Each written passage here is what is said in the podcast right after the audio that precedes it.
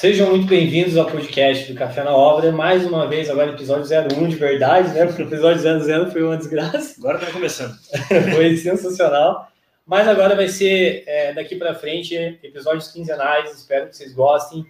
É, a ideia desse podcast é, é, ser realmente sem cortes. A gente não colocou tema é, exatamente para ser uma troca de conversa, para a gente conseguir é, trocar experiência, trazer novos convidados aqui, trazer pessoas que tenham sentido também no nosso, no, no, no nosso ramo, né, no nosso setor. É, e a gente vai transmitir hoje no YouTube, vai estar gravado hoje no, lá no, no, Spotify, enfim, disponível em todas as plataformas de, de podcast. Tá? Antes de começar, agradecer primeiramente a Zins, que está nos oferecendo todo o suporte aqui para a gente continuar oferecendo esse conteúdo. Então, a gente gosta demais de gerar conteúdo. Então, a gente acredita muito no relacionamento com nossos parceiros, com nossos fornecedores. A gente acredita muito na questão de oferecer valor em formato de conteúdo. Então, a gente primeiro tem que agradecer a Zins, que está dando esse suporte tanto de ambiente, de microfonação, enfim, para a gente começar o nosso podcast. Fechou? Fechou. Vamos Fechou? lá. Fechou. Gente, a gente está hoje aqui com o Felipe Matias.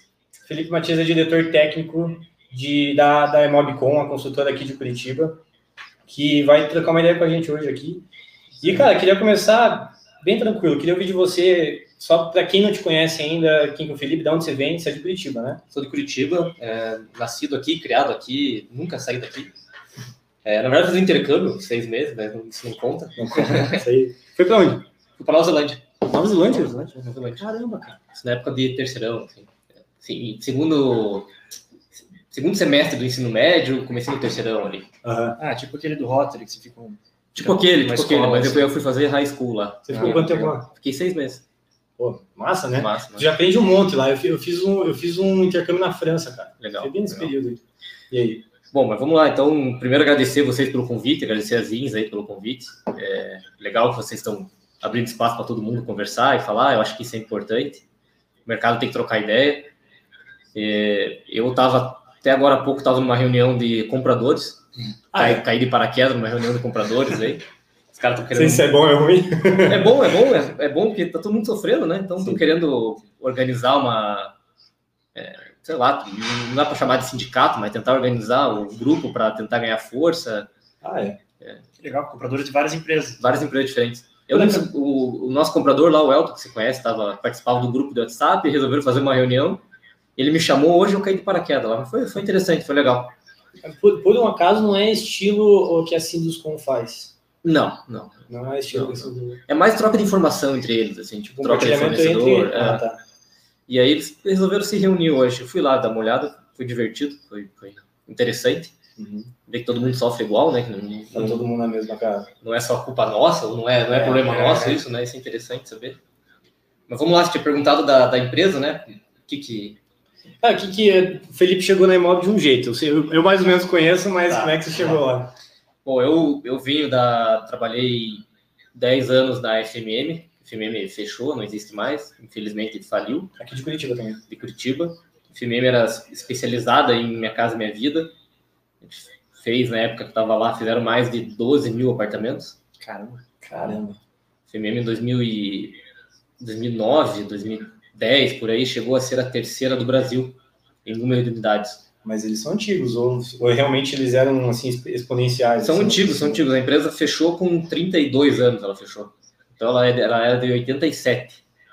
Mas eles pô, vieram, passaram por todas as etapas da construção civil, fizeram saneamento, fizeram sobrado, ah, aí fizeram Minha Casa Minha Vida. Antes do Minha Casa Minha Vida, eles já construíam, que era o FAR, antigamente Vocês sabiam que o Minha Casa Minha Vida já existe, né? Não, não é uma invenção do Não é uma invenção, não é? Não. É, era um programa já, ele só deu um nome bonitinho, assim, né? Tipo... Ele aumentou, né? Ele deu um esteroide para o programa. Existia ah. da época do FHC, mas era, era muito pequeno, era pouca gente que fazia. Uhum. Ele deu, ele deu é, publicidade e, aumentou gigantesca o volume de dinheiro, né? Deu populismo, assim, e o cara colocou orçamento lá em cima também. Então ele já fazia, a FMM já fazia o, o antigo Minha Casa Minha Vida, que era o FAR. Uhum e pô, a hora que, que o Mercado Minha Vida inaugurou, vamos dizer assim, inventaram em 2009, explodiu. Explodiu, foi o Brasil. Chegou uma época que estava com 6 mil apartamentos ao mesmo tempo. Caramba. Mas assim, cinco, cinco estados, coisa absurda. Assim, coisa mas, mas, aí, gigantesca. mas aí você contando essa história parece engraçada, porque você falou que eles estavam assim fazendo quantos mil apartamentos e de repente. Mas eu já, já chego lá. E aí a gente tava, Já vai com calma. tava construindo gigantesco, porra, é, crescendo, dobrando no ano, assim, crescendo absurdo. E, é, o que, e o que acabou acontecendo foi que em 2014, na época que teve aquelas pedaladas da Dilma, no, no início que começou a ter Deu alto nos juros também, né? alta dos juros, ah, o governo simplesmente, quando começaram a investigar a pedalada da Dilma lá, ele simplesmente cortou os pagamentos. E a, a, a FMM, na época, com 5 mil unidades construídas ao mesmo tempo, tudo dependia do, do- do- da receita da caixa, né? Minha, eh, Minha Casa Minha Vida é, é, é fluxo de caixa mensal, então você não tem, não tem margem, não tem Recebe por medição, né? recebe por medição, mediu, é, recebeu, pro- produziu, recebeu, faz no mês seguinte. Então você Uhum. praticamente vende almoço para jantar ali, né?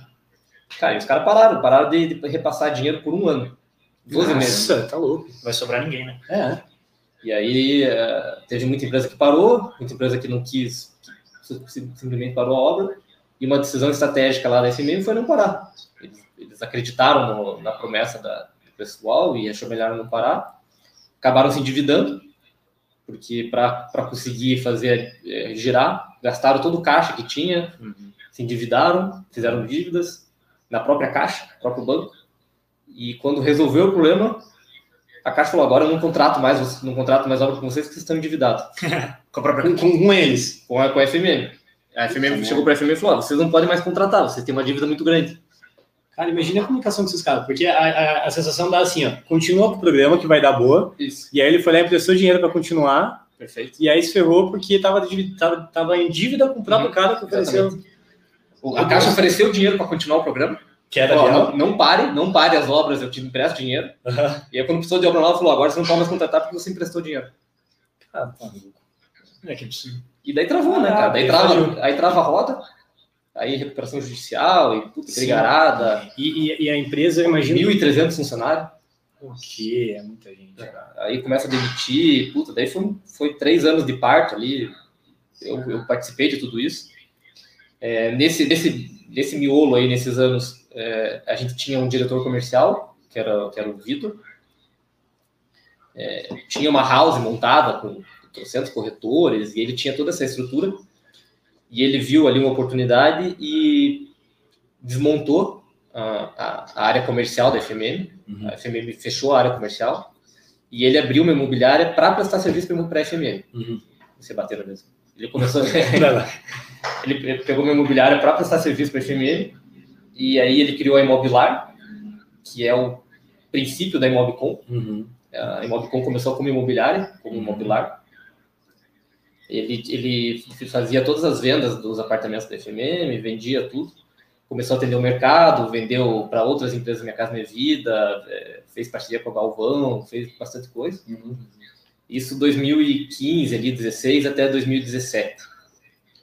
É, e eu mantive o contato com ele, ele era bem amigo meu, era o Vitor, a gente manteve contato, continuou conversando, ele sempre me perguntava como é que estava o mercado, a gente continuava conversando. E até que em 2017 ele veio para mim e falou, cara, vem, vem trabalhar comigo que eu vou comprar uma consultora. Comprar. É, comprar um CNPJ. Por quê? Porque precisava ter rate na caixa. Precisava ter histórico de relacionamento com o banco para você ter, ter crédito para financiar. E ele encontrou um cara que queria vender o CNPJ lá e falou: Eu vou comprar, vem trabalhar comigo. E eu falei, na época, eu falei: Não posso, porque eu ainda estou aqui envolvido com a FMN, é, tem que, tem que encerrar esse processo aqui, não posso sair. Isso ele tava na FMM. Não, ele ele estava só prestando serviço. Ah, tá. já estava fora. E, e aí ele comprou por conta própria lá, começou a tocar, começou a empreitar a obra, fez, fez umas, umas obras de empreitada para ter volume, para ter dinheiro. E aí virou 2018. E aí 2018 a FMM faliu em 2018. E eu era, na época, eu já, eu já era diretor de engenharia deles lá, estava como diretor de engenharia, e ela faliu com quatro obras em andamento de prestação de serviço. De privado. Não, era minha casa, minha vida. era Minha Casa Minha Vida, mas não era incorporação da FMM, ela estava prestando serviço para outras, porque ela não conseguia mais incorporar já. A Caixa já não, caixa, né? A Caixa não financiava a incorporação e ela começou a prestar serviço para outras incorporadoras para poder girar, para ter caixa. Sim. E aí ela faliu com quatro obras em andamento, quatro obras prestando serviço. Tava, mas aí não tava, assim, não tava, a obra não tava no nome de- dele, porque Não, era, era, uma, da- era uma, uma construtora. Ele perdeu a prestação de serviço. Exemplo, perdeu a prestação de serviço. E aí eu fui atrás do Vitor. Eu cheguei, pô, Vitor, é, cara, tem quatro obras na mão aí, quer fazer? Vamos fazer junto? Do nada, assim. E ele aceitou. Eu consegui negociar com o pessoal da, da- das empresas, das, da- dos clientes, vamos dizer assim, né, que tinham contratado a FMM, e sugeri que eles contratassem o Vitor. Uhum. Então eles contrataram o Vitor e daí que a gente começou a parceria. E, cara, estamos aí em 2018, 19, 20, 21. Mas a, a- porque assim, eu só não entendi o gap que é a Imob, era a Imobilar, que era uma imobiliária. E aí, quando que ela realmente se tornou a Imobcom, que aí... Quando ele comprou a construtora. Ah, tá. Aí juntou a imobiliária com a, Com a construtora. Ele, Formou ele, a- ele viu essa oportunidade, e me na época ele me chamou em 2017, eu não, eu não podia participar, Aham. e ele foi lá e comprou. Ele comprou uma consultora e aí ele criou, era outro nome, né? Ele criou a Imobcom com esse CNPJ. Entendi, mas daí ele... Mas vocês não são mais imobiliária, né? ou são? Tem o CNPJ, mas está desativado. Ah, tá.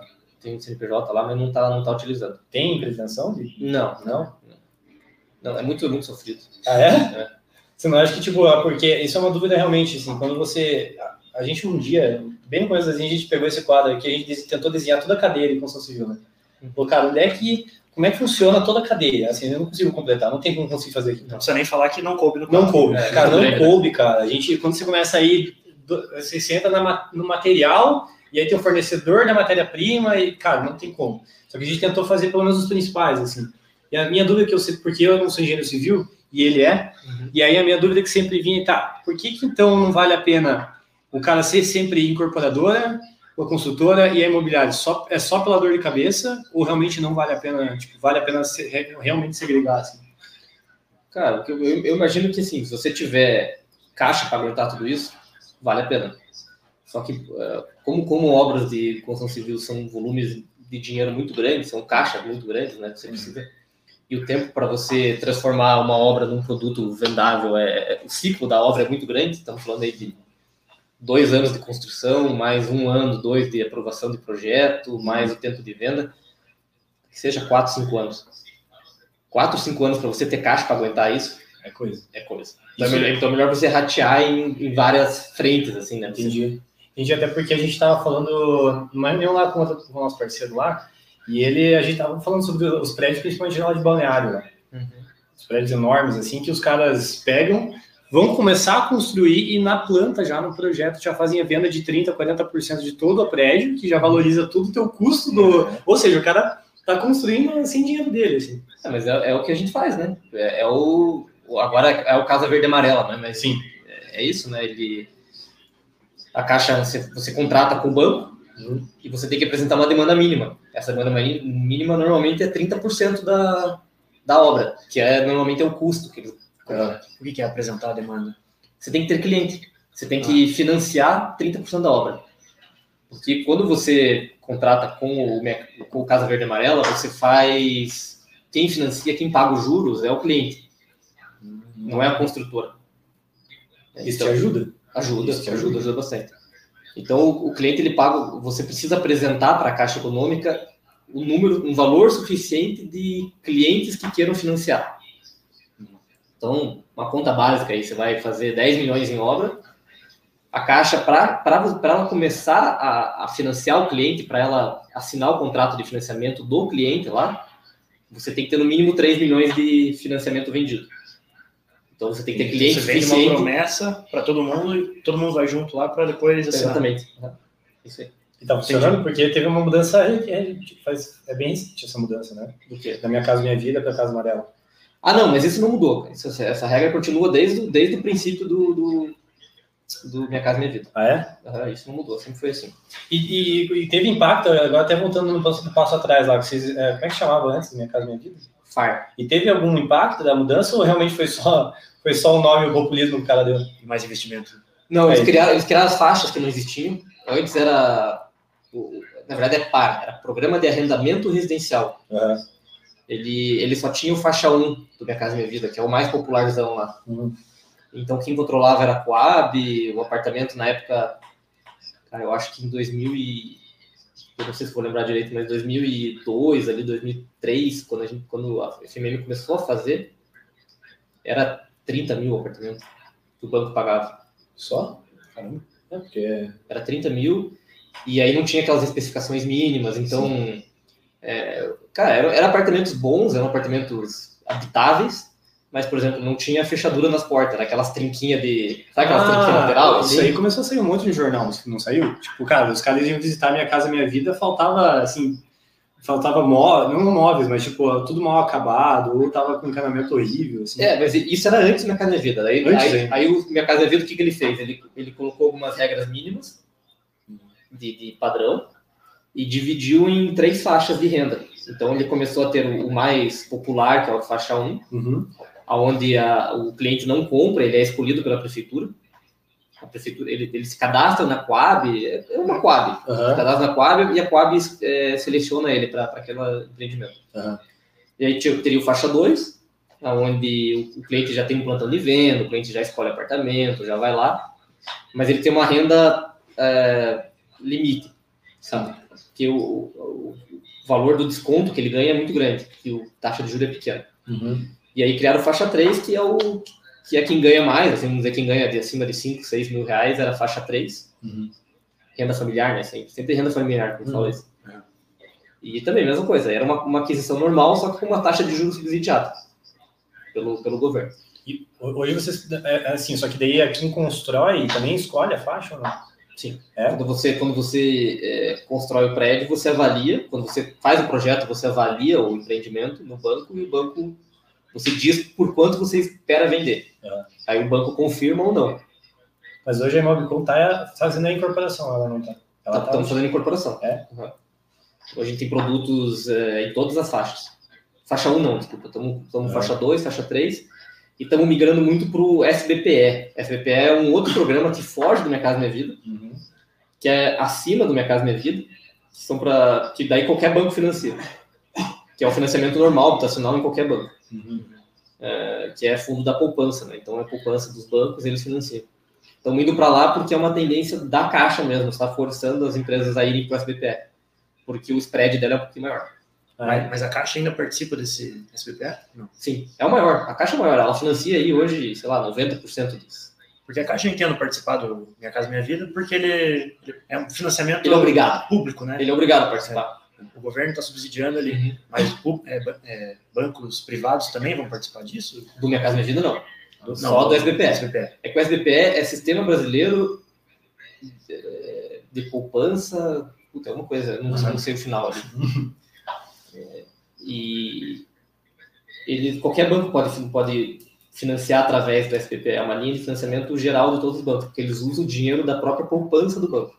Mas daí não tem nada a ver, nada, nenhum- nada subsidiado. Nada subsidiado, só taxa de juro barato. Entendi. Hoje está em seis e pouquinho, sete a taxa de juro ao ano aí, Uhum. para SBPE. E o da Caixa, como é que tá hoje? Tá, tá tudo igual, é meio tabelado isso. Porque o Santander baixa, a Caixa baixa junto. O Itaú baixa. Então eles ficam disputando entre eles ali. Mas tu acha que mudou alguma coisa nessa pandemia por conta dessas taxas? Tipo, a taxa você acha que variou muito por causa das. Não, baixou. Baixou. Baixou? Baixou, baixou porque começou a ter concorrência, né? Ah, entendi. Então, e, no final das contas, o spread da Caixa Econômica no SBPE é maior. Então eles têm um lucro maior nessa Sim. operação. Uhum. Aí por isso que eles estão forçando aí para o SBPE. É, por conta eles têm lastro. Eles têm lastro.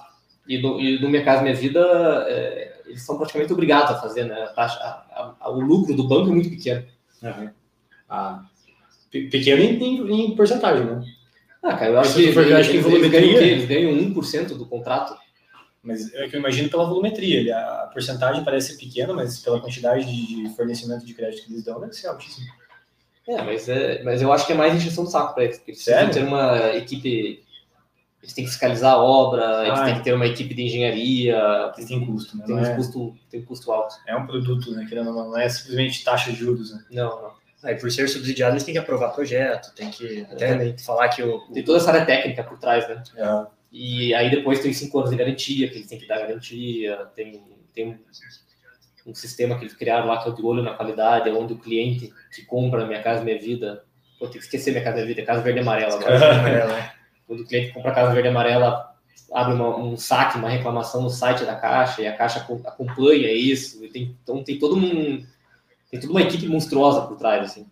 Cara, a Caixa, a Caixa até indo para uma outra seara, assim, a Caixa eh, é um dos bancos que mais tem serviço hoje no Brasil, se for pensar. Uhum. Porque no serviço assim internos, porque assim, eu estava conversando esses dias até com meu pai, porque ele tem querendo um investimentos lá dentro. E aí, eu, pô, eles, cara, não sei se você já viu, mas eles têm um aplicativo nada muito bom, assim, nada não, amigável. Assim, nada do que eles oferecem assim, é amigável. A internet bem deles é horrível, né? É horrível, trava, volta, eles têm que sair. E só que eles, se for pensar, eles oferecem o caso verde e amarelo, eles oferecem crédito, agora o, o, o emergencial está vindo por eles. Eu não consigo imaginar como é que deve estar tá sendo a bagunça que está lá dentro. Cara. É porque eles são gestores da FGTS, né? Sim. Então eles, eles são obrigados precisam, a fazer. É, eles precisam fazer, né? Tipo a Oi com os orelhões, assim. É, eles são obrigados. É, quem, que, quem que gere o FGTS? Eles, né? Eles. E até o dinheiro que vem de todo investimento vem, dele, vem, pra, vem por eles, né? Tipo, é o único meio que a gente tem de hoje chegar no, no cara que está lá no, na esquina do. É tipo o banco mais popular que tem, mas que também faz o fornecimento de minha casa, minha vida. Casa verde amarela. É, e, e, hoje é, a, a, Caixa, na verdade, cada lotérica é uma agência da Caixa, né? Sim, uhum. exato. Então eles têm é, agência espalhada por, por tudo. Exato, e custo altíssimo. Né? Altíssimo. Eu tenho, eu tenho, tenho muito funcionário meu que não tem agência, eles não vai na lotérica. Porque no, no, bairro onde ele mora, lá, onde Sério? ele trabalha, não tem agência perto. Então a agência dele é lotérica. Putz. O cara faz tudo pela lotérica. Tipo, tudo, porque. Paga a conta, é. pega dinheiro, faz uhum. tudo. Porque, cara, se você for pegar, mudando um pouco agora também, para esse pessoal mais humilde, assim, esse pessoal que tem uma renda mais baixa, eles não têm conta em banco, né? Porque a conta em banco deles serve só para ele receber e sacar. Uhum. Eles vivem, eles andam com dinheiro vivo ainda, eles ainda estão no dinheiro vivo. Então, para que serve o banco para eles? Para nada. Então, eles, eles vão na lotérica, sacam, sacam o salário, e pagam paga as contas ali já na lotérica, os boletos, que a, a lotérica já, já é. recebe. Cara, é diferente eles vão no mercado e compram no Sim. mercado. Então. Funciona para eles ainda. Funciona para eles. Eles não, não, não tem conta em banco, não tem uhum. investimento, né? É muito uhum. difícil alguém ter uma poupança ali. E, só que é engraçado, até mudando um pouco de assunto, mas é, é uma dúvida que eu sempre tive, eu acho que eu sempre vou fazer para quando a gente tiver convidado aqui, que é por que, que, por, que, que por exemplo, a Imobicom parece assim, a minha, minha Casa Minha Vida, o Casa Verde e Amarela, sempre parece ter muita complicação quando a gente vai conversar. Uhum. Tipo, em questão de medição, a gente, Vinícius falou, pô, querendo ou não, eu vendo o almoço para pagar a janta, no, no, modelo de negócio, por que então pegar esse tipo de modelo? Por que, por exemplo, não fazer, é, sei lá, trabalhar no marketing, em vendas, comercial, e é, é realmente uma dúvida, não é uma provocação para não, é, é uma coisa que eu não entendo assim. Por que, que vale a pena trabalhar nesse ramo e não, por exemplo, para privativo, incorporação, prédio comercial? Por que, por que Minha Casa Vida? Da, da, da, minha parte, da, da nossa parte ali porque a gente tem experiência, a gente tem expertise nisso, uhum. e a gente consegue trabalhar com praticamente zero caixa. A gente não, não desembolsa dinheiro na frente. Então eu, eu, a gente constrói, incorpora e faz obras com dinheiro de terceiros, de clientes. O tempo todo. O tempo todo. É que o, consultora o, parece que em geral está endividado, né? O investimento é muito pequeno, né? Sim. Para você girar. Então, a, o, banco te fornece essa, essa possibilidade de você construir uma obra ou girar e alavancar, assim, alavancar é, então, com pouco dinheiro. Isso que eu ia te perguntar, porque é, para ter controle disso tem que estar, tá, assim, cuidando disso semanalmente, diariamente, eu imagino, né? Tem alguns principais indicadores que vocês olham assim, para cuidar, por alavancagem, é, não sei se tem ROI da empresa, tipo, o que que hoje, se alguém começasse a fazer esse Minha Casa Minha Vida, Minha Casa Verde e Amarelo, Cara, quem tá. Porque consultora geralmente trabalha com alavancagem. O que, que é recomendável, assim, para quem está entrando nesse ramo? Ou pelo menos quem. Ou até consultoras que estão no ramo, mas que não cuidam tanto assim, sabe? É, hoje, hoje o nosso controle é, é fluxo de caixa, é simples, ali não tem um controle muito. Eu não faço, não faço ROI da empresa, faço ROI do empreendimento. Sim. Até porque a gente trata praticamente uh, os empreendimentos como é uma empresa diferente, então tudo é SPE, uhum. a gente uhum. faz sociedade de participação em todos, uhum. e patrimônio de afetação. E vale a pena esse modelo? Vale, vale, é? vale a pena. Vale a pena porque você tem um controle maior do empreendimento, você tem uma contabilidade para o empreendimento, você tem um benefício fiscal, você acaba caindo no RET de 4%. Sim. Então, ho- hoje, cara, eu acho que 99% das consultoras usam SPPE e patrimônio de afetação. Pelo menos que eu converso. E aí o controle fica muito mais na obra, né? Fica muito mais específico do, não, não na obra, do empreendimento. Então, no empreendimento, na viabilidade, eu faço o ROI, a gente faz o, tem a TIR deles, Uhum. e aí a gente acompanha o empreendimento. Então, é, Então, para o CNPJ em Mobcom só entra lucro. só então, Ou prejuízo, mas, tipo, entra só o que sobrar, o que distribuição, a faltar. distribuição de lucro do, da SPPE. Porque é, é tipo uma holding. Vocês funcionam tipo uma holding, porque tem o CNPJ Perfeito. dentro. É? É, tipo uma holding. Só que daí os custos fixos do escritório estão no, na Imobcom, né? Que é melhor, porque senão ia confundir tudo. Sim, né? você nem pode ter, né? Eu tenho o custo fixo de obra na- nas SPS. Sim. Então, equipe de obra lá, engenheiro, almoxarife, Aham. isso tudo está nas SPS. Mas escritório, contabilidade, back office que a gente fala, né? Sim. Tá na, tá na Imobcom. E aí a Imobcom, a receita dela é, o, é a retirada de lucro das SPS. Que doideira, cara. É, doideira, né? Daí sai como se fosse um prolabore, assim, para pagar a coisa do escritório. Isso. Vocês, vocês, então não tem. não- o- o- o- Imagina, então, assim, o KINAI de vocês não tem construção civil, então. Ou Tem, não precisaria. Tem Não porque, precisaria. tem porque a gente é sócio das SPS, né? Ah. Então, Ah. ah, quem, quem, é o, quem, é, quem apresenta o risco, quem tem o, a responsabilidade técnica é o sócio, não a SPE. A SPE ela é uma empresa com fim limitado. É, Ela tem, ela tem um propósito específico, né? Que é o nome já diz. Mas ela é uma 0001. Tipo, ela é, ela é raiz mesmo. Ela é raiz, ela é raiz, mas ela, ela, tem, ela tem uma data de início e uma data de término. Ah, tá, entendi. É, São empresas que realmente já vêm com data de nascença e data de finalização. Aham. Que, que doideira, cara. Só que uma, uma coisa que eu tenho dúvida é o seguinte: eh, a gente que trabalha com as compras de, de construção civil, a gente percebe o seguinte: pelo menos grandes compras e grandes fornecedores sempre vão fazer análise de crédito. Sim. E aí, quando, sei lá, precisa cabo, hidráulica, que são grandes compras, e aí você vai tentar fazer a análise de crédito desse CNPJ, ele tá zerado, não, Não tá? faz. Não faz. A Não análise de faz. crédito é em cima da, da, da que nem você chamou ali, da Imobcom. Mas ele consegue linkar esse CNPJ que está É. comprando e que vai pagar? Consegue. Consegue? Consegue. Consegue, porque no final das contas é 90%, 95% da SPE é, propri- é propriedade da Imobcom. Ah, faz tá. sentido. Porque é, como é que, cara, às vezes, sei lá, vamos imaginar uma compra de um milhão de reais. Como é que o cara vai analisar um CNPJ de uma compra de um milhão de não tem reais? Tá histórico, zerado, né? não tem histórico, não tem Tem nada. Não, é tudo em cima da, da, da, da, da- da mãe ali, né? Da, Sim. da matriz. Sim, sim. Quem que fica com os outros 5%, 10% SPA? Depende. Depende bastante. Às vezes é o próprio sócio, que é o, que é o Vitor, no caso. Às vezes é outra empresa que, tá, que, que é parceira, Mas geralmente Investidor, é, assim. investidor, dono do terreno, perguntante. geralmente é PF, então. Tem PF, tem PJ, tem de tudo. É? Tem de tudo. É, é bem, é bem variado isso, não tem um padrão. Nossa, tem que ter. Para você ser consultor e chegar no nível de vocês, eu imagino você não vive sem networking, sem porra, ter contato com todo mundo. É, network é bem, bem pesado. Né? Porque, cara, investidor, primeiro que você não vai conseguir investidor sem networking. Né? Você vai conseguir achar investidor para fazer uma, um prédio comercial minha casa minha vida. Não tem como, cara. Não, e, e- é muito difícil porque no começo você não tem garantia para fornecer, né?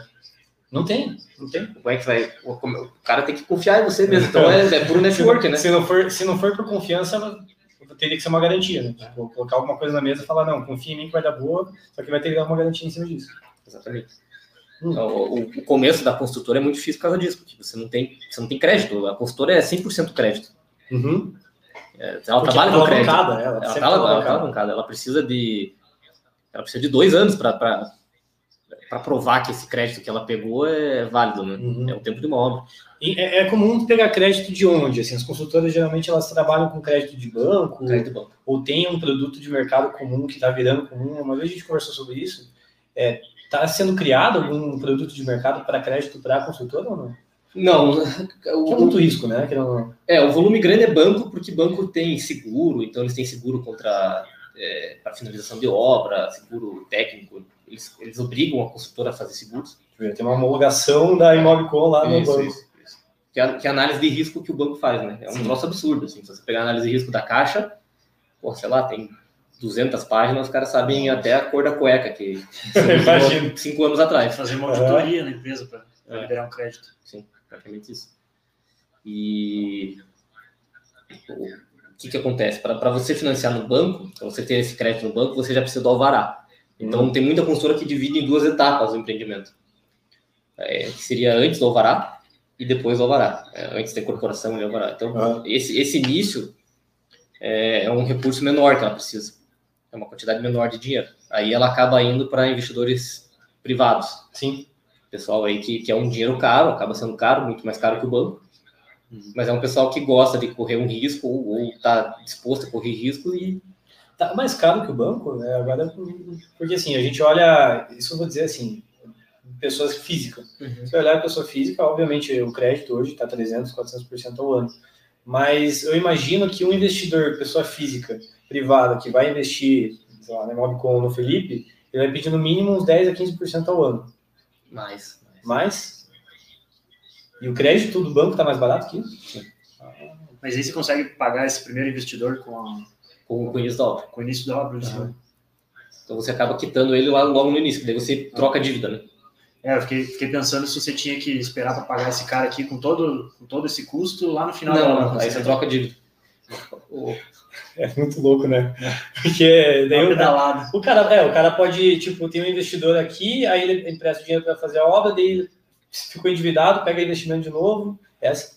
É. Ou não? Não, tem, tem. Normalmente, se você pegar, que não é o nosso caso, a gente não faz, mas loteadora, loteadora é muito engraçado com loteadora, porque ela pega um, ela pega um, um investidor para comprar o terreno e ela fica devendo pro cara do terreno. Isso. Então, 100 mil. É 100 tudo mil. 100 mil ela, lote. ela pegou o dinheiro do cara para comprar o terreno. Aham. Ela, aí ela, ela pega o dinheiro de alguém para pagar esse cara, que ela, que ela, que ela pegou dinheiro emprestado, Aham. e para fazer o processo de loteamento. Então ela já trocou. Então ela já, ela já, ela já quitou o primeiro, sei lá, investidor anjo, vamos Que, chamar assim. que provavelmente era, tinha um prazo estipulado, pagou ele e pegou novo. Pegou um novo cara que é, tem experiência em emprestar dinheiro para loteadoras no, no momento que elas estão fazendo a aprovação ali do dos lotes. Tem especialista disso, É, é sabe? isso, é, exatamente. Aí quando ela termina de fazer o loteamento, quando ela, ela começa a vender, É. ela pega um terceiro investi- investidor, que é o cara que vai quitar o segundo e, e vai emprestar dinheiro para ela, pra ela fazer a venda do lote. E o empréstimo é sempre maior, né? Ser maior, sempre Lógico, aumentando. Porque tem que pagar o anterior e fazer o, fazer fazer o o novo. Fazer a infra ali, fazer a rua, tudo mais. Sim, sim. E aí, por último, ela, ela, ela vende os lotes, ela vende a carteira de lotes, paga o terceiro cara e, e fica com um crédito lá do, do, do, do picadinho. Caraca, que risco de pedalada isso, cara. Ah, mas aí os caras já estão já tão bem acostumados, né? Macaco velho, né? Já tão, bastante gente faz isso, os caras já têm garantias, é, Sim. põe terreno em garantia, põe outra coisa do tipo. E é sempre pessoa física que faz isso? Não existe, existe alguma empresa, tipo, de. Loteadora? É, Não, tem empresas gigantescas. Que fa- mas que faz esse modelo de empréstimo. Tipo, Ah, normalmente é pessoa física. é? Normalmente é pessoa física. Ah, eu, eu acredito que é pessoa física por questão de, de imposto. Não sei se é mais barato, mas Caraca, velho. um risco grande, mas deve dar uma grana isso. Porra, esses caras assim dobram, triplicam né, o valor investido. Total, né? Porque, meu, a gente tá. No dia que a gente tava fazendo o mapeamento, a gente tava vendo onde é que tá o maior valor agregado. E não tá na incorporação, não tá na venda. Tá diretamente na construção civil. Porque se você. A hora que o investidor coloca, sei lá, 100 mil reais ou um milhão de reais para a incorporação com os investidores dele, aí ele coloca para você custear a tua obra. Só que na hora que você cria a obra, é o maior valor agregado, concorda? Você tem uma obra que você tinha custo de um milhão de reais, você, a imóvel quando foi lá e entrou, fez a construção, é a hora que ela tá, começa a valer 2 milhões. É, mas ah, eu, eu acredito que o valor agregado maior está na incorporação. Na incorporação, O cara que incorpora. Só que ele não agrega valor na hora da incorporação. Ele tem, o- tem um projeto, tem os Não, é que, investimentos. o, que, o que você chama de incorporação? Tem, que- tem que entender isso também, né? Às vezes a gente está falando de incorporações de maneira diferente. O que, que você entende como incorporação? É, você separa a incorporação da, constru- da construção propriamente dita, da gestão da obra. Então, a Tá. incorporação eu vejo só como a parte de projetos, a parte do licenciamento, a parte dos investidores. Não, mas eu vejo o a lance- incorporadora é, é a que ganha mais dinheiro porque ela vai pagar a construtora X e daí o, o investimento dela vai começar a valer 2x. Então quem ganha dinheiro é a incorporadora. Ah, sim, quem ganha dinheiro é a incorporadora. Isso, isso. Mas o momento que isso aqui vira um valor maior milhões, por é na hora da, da É na hora da construção. Só que quem Ah, entendi. Você está falando que quem transforma o dinheiro. Isso. Mas que, quem fica com a maior fatia do lucro é a incorporadora, disparado. Ah, é sempre a incorporadora. a maior fatia do lucro, né? Aham. Porque ela vai, o ela, vai- ela vai vender para o cliente final um imóvel a 5 mil reais o metro quadrado. Uhum. Claro, ela tem todo o período de, de todos os três anos que ela leva para aprovar o projeto, para vender, pagar corretor, pagar imposto, marketing, Uhum. campanhas e tudo mais. Mas ela vai vender por 5 mil reais o metro quadrado e ela vai contratar alguém para construir por 1.500. Então, mas aí mil, a, né? a incorporadora tá ficando. Nossa, não sei, acho que vou fazer muita pergunta de lei. mas a incorporadora hoje tá, ah, ela é também responsável pela venda, porque eu via como três coisas separadas, assim, a não ser que ela quisesse puxar a venda para ela. Não, a é, a, incorporação, a, a consultora e a imobiliária. não, é que assim, a, a incorporadora ela é a proprietária da- do empreendimento. Ela é responsável por tudo. Mas ela terceiriza tudo. Ela pode contratar alguém para fazer as etapas da. Ela, terce, ela terceiriza para uma construtora e ela paga um valor fechado normalmente. Uhum. Então, pô, ela tem, uma, ela tem uma, uma viabilidade lá que dá para construir por 2 mil, ela vai atrás de uma construtora que vai fazer 2 mil reais metro quadrado, um preço fechado. Uhum. Se subir o material, se baixar o material, se o cara tiver greve de, de, fornece- de, de- de, é, funcionário, azar do, da construtora. A Aham. incorporadora não vai mudar o preço, Aham. O contrato tá ali fechado. Né? o contrato é fechado. E da mesma maneira, ela contrata uma imobiliária para fazer a venda, que ela vai pagar um percentual em cima do que o cara vender. E você acha que é, assim, é, quando a gente, a gente até vai entrar daqui a pouquinho, mas é, a gente teve uma alta, tanto de custo da, da produção de um metro quadrado hoje, geral no Brasil, e tanto na venda. Se você vai olhar na- no, no começo da pandemia agora, teve uma alta na venda da- do metro quadrado muito grande, assim, é muito absurdo, né? No começo a galera começou a comprar, comprar, comprar, só que a, a- a- você está sentindo isso mais porque a- os caras, as incorporadoras que são donas do negócio, que elas têm, ah, pelo menos as grandes, assim, vou imaginar as grandes que tem aquele negócio, tipo, é King Price, que o cara realmente pode estipular o preço do negócio e mudar o mercado que ele está no meio, ou realmente é a demanda que está estourando, assim, de compra de, de imóvel. Cara, tem. No, no meu caso, a gente não consegue subir muito o preço. Porque a gente está limitado ao valor do, do, do, do, do programa de financiamento. Eu até posso subir. Nada me impede que eu suba o preço, mas eu vou perder muito cliente. Porque o cara Sério? não consegue. É mesmo? É, o cara não consegue mais financiar, né? Ah, você ainda pode vender, só que não vai ser pelo programa. É, Ou é, vai subir exatamente. faixa e daí. Mas é, mas Vai, vai subir a faixa, o cara, sei lá, a pessoa, se eu subir o preço. Hoje eu tenho uma, uma gama de gente lá que ganha renda familiar 3 mil reais, 4 mil reais por mês. Esse pessoal cabe no meu produto. Se eu subir o preço, esse pessoal já não compra. Eu vou ter que ir atrás de um pessoal que ganha 5, 6 mil, Mas 7 mil. Mas você- aí você não está sendo muito prejudicado, porque a gente vai olhar, a gente olhou hoje os indicadores para pegar atualizado. Cara, GPM 25%. Uhum. INCC saiu lá, 10, acho. tá 10%, tá 10% 9,37 de janeiro. E, e continua subindo, tá em ascendência. Assim. Então, isso não te prejudica, porque você está pagando mais caro. Prejudica muito, prejudica muito. É, então a gente, tem que rever. Esse é um dos motivos até de começar a, a explorar o SPPE ali, que é uma faixa que você tem uma variação maior de preço, só que você acaba caindo na, na vala comum do mercado, né? Onde todo mundo está. a concorrência é muito maior. Então eu vou começar a concorrer com um monte de empresas. Começar Vai. a concorrer com, com, Com pequenos, inclusive, né? com pequenas, com, com pequenos incorporadores, ou, ou até com uma laguna da vida, com uma empresa grande. É mesmo? Mas aí, nesse momento, não vale a pena migrar um pouco de modelo de negócio? Mas para onde?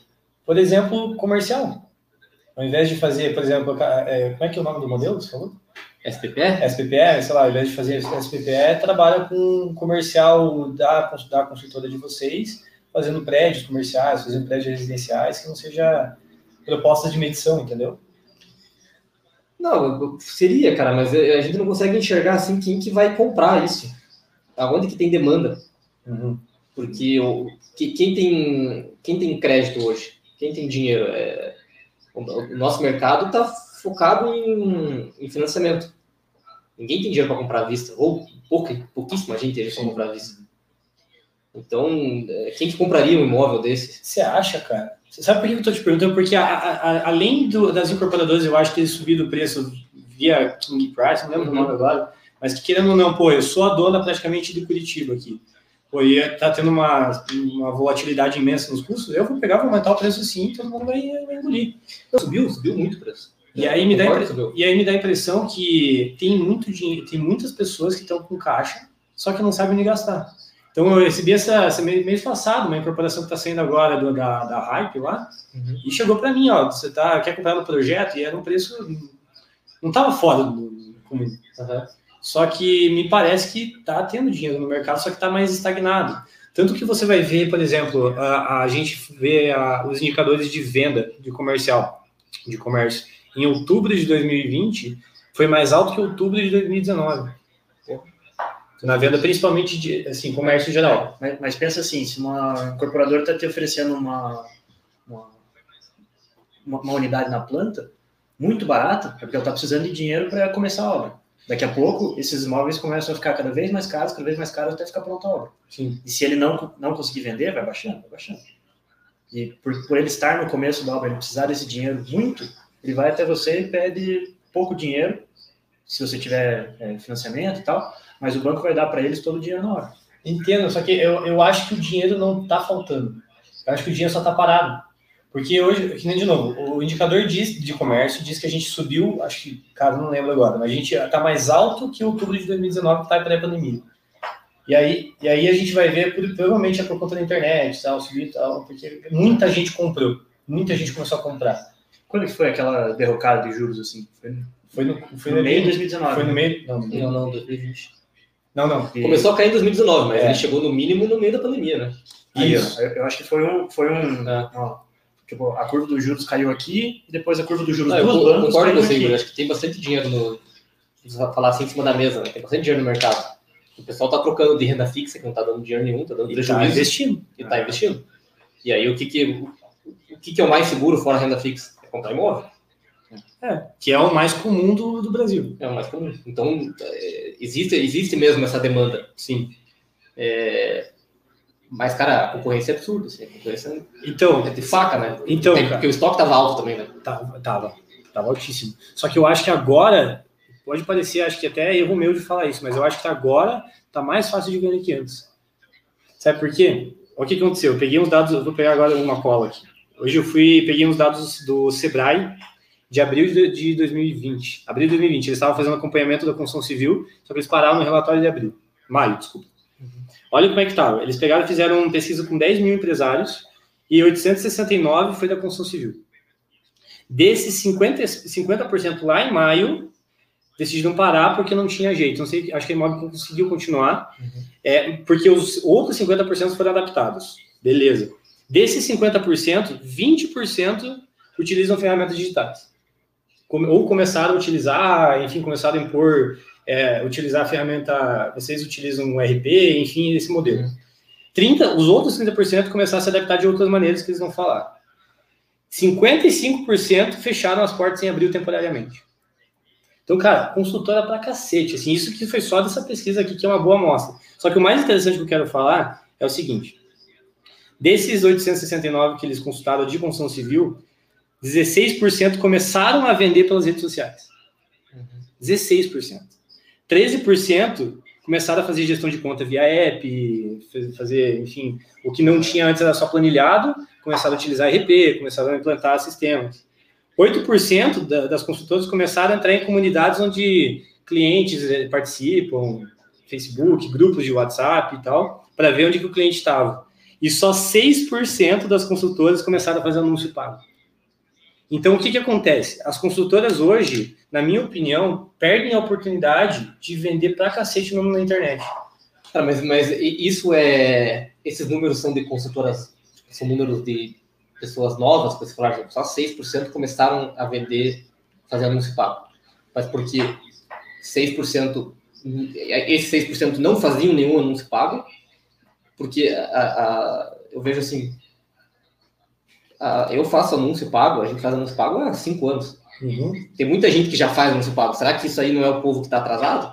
Pode ser também.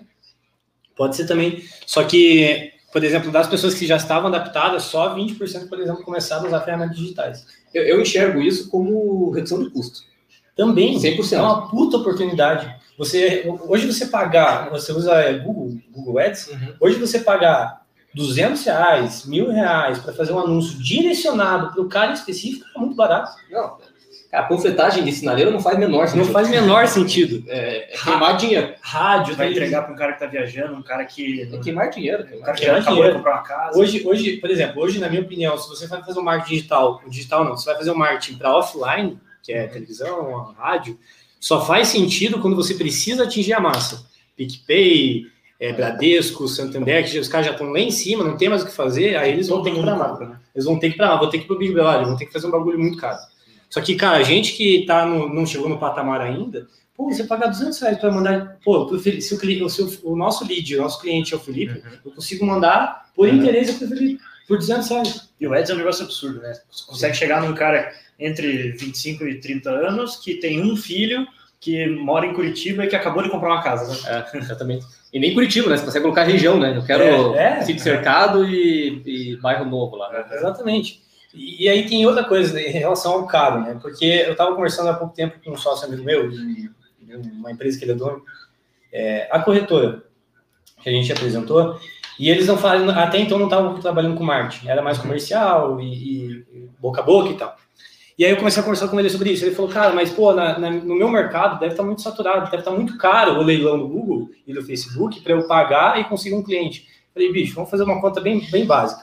Se um cliente teu te, você gere uma, uma carteira de um milhão de reais e você ganha 1%, isso aí vai dar mil reais? 10 mil reais. 10 mil reais. 10 mil reais que ele te vai, vai te faturar por ano, porque o LTV, o- a quantidade mon- monetária que ele pode ganhar, Uhum. ele falou que dá um ano e meio, então seria um milhão e meio, então seria 15 mil reais. 15 mil reais que o cara pode gerar. Se você pagar 200 reais para adquirir esse cliente, tá muito barato. Só que, só que ele não vê isso, ele vê como um investimento prioritário. Ele fala assim, putz, eu vou ter que desembolsar primeiro os 200 reais por lead, então se eu quero atingir, vamos imaginar, vamos imaginar que o custo de aquisição dele é 100 reais, ele quer atingir mil pessoas, ele vai ter que gastar mil reais, não, quantos? Ele faria errado, quero atingir Perdi nas contas. me perdi nas contas. Se eu, quero, ati- se eu pago 100 reais, eu quero atingir mil pessoas, eu vou ter que pagar 10 mil reais, certo? 100 mil. 10 mil reais. Hã? 100 mil reais. 100 mil reais. Mas 100 mil reais que o cara pode atingir, aí faz a conta do, do LTV, que ele pode te gerar os 15 mil reais por ano por cliente. Sim, sim. Então tá muito barato. E eu acho que assim, quando você vai olhar, a gente fez, participou de várias reuniões com clientes de outros possíveis clientes que eram consultoras, e a gente vai entrar na casa, é, é, faz reunião, eles não fazem isso que vocês fazem. Esse controle de fluxo de caixa, o, o RP, é por isso que eu te perguntei dos indicadores. Quantas vezes saiu assustado do escritório falando, meu Deus, sabe? Então, aí você vai olhar, por exemplo, o site do cara. Eu já vi que vocês hoje fazem marketing digital, vocês trabalham com Instagram, mas é, tem várias e vários consultores que só vê isso como, putz, eu tenho que estar presente na internet, vou lá abrir uma conta. É, o- eu, eu vejo que, que o mercado da construção em si, ele ficou parado há muito tempo. Ele, ele é um mercado muito arcaico ainda, né? Total. Porque a mão de obra é muito barata. Por que, que você vai colocar tecnologia num, num negócio que a mão de obra é barata? Não tem porquê, não, não fecha a conta. Vale mais a pena você contratar dois caras do que. Perfeito, porque não, não fecha a conta. Por que, que eu vou investir, agora falando da tecnologia de construção, tá? por que, que eu vou investir num, num robô, sei lá, numa, numa máquina que faz reboco da parede? Cara, vai levar quanto tempo para me pagar isso? Vai levar 20 anos. E eu, tenho um carinha ali que faz por, por, por pouco, entendeu? Sim. E, e isso acaba fazendo com que, com que o ramo da construção civil seja muito arcaico, muito artesanal, E o muito atrasado. pior ou melhor para a construtora é que se o cara começar a querer cobrar mais, você demite pega outro. Porque tem, não, é, não é um serviço assim, super especializado, o cara tem que saber fazer ali, mas tem muito isso no mercado. Tem. E aí o que, que acontece? É, e, e as margens é, foram sempre foram muito, muito altas, gordas, porque o, o risco que, que o consultor corre, o tempo que ele leva para fazer, ele precisa, senão não viabiliza. Ó. E o, o que, que aconteceu? Com, com, esse mercado dos últimos anos de habitação popular, você ficou limitado na, no, no teu valor de venda. Não é você que determina o preço. Aquilo que você falou lá de ah, sobe o preço de venda e, e pronto. Cara, isso não existe. Quem determina o preço é o mercado. A gente acabou, virou um comércio normal. Quem determina o preço é o mercado. Uhum. E você teve que investir muito em custo, né? Então, tudo que você está falando aí de, de, de percentual que você falou, de pessoal que investiu não sei aonde e tal, para mim é simplesmente a redução de custo. Porque o cara não consegue mudar o preço de venda dele. Por mais que ele queira. Eu já tive reuniões no Sinduscom, onde os caras os cara do Sinduscom lá, coitado, eu, não- eu, eu participo, eu gosto muito dos caras, mas eles chegavam e falavam assim, pô, vocês, todo, mundo- todo, mundo tem, todo mundo tem que subir o preço. Cara, mas o que, que adianta? O preço. Como é que você vai subir o preço? O mercado não paga. Sobe e ninguém compra. né? Não, e sempre vai ter alguém que vai vender mais barato. É. Exato. Você sobe o preço, vem, vem alguém de São Paulo. Eles queriam fazer um, Vem alguém do Rio e vende mais barato. eles Pronto, queriam acabou. fazer um cartel dos construtores. É, não adianta, cara. Não adianta. Mesmo que faça, esse que é o problema. Não adianta, não Mesmo vai. que faça, porque daí sempre tem, tem tanta gente no mercado que daí dá esse problema. Você não consegue fechar um, um grupo, e, e não existe isso. Então, ah, 100% da, da inteligência, pelo menos da inteligência da, da nossa consultora, Sim. é focado para custo.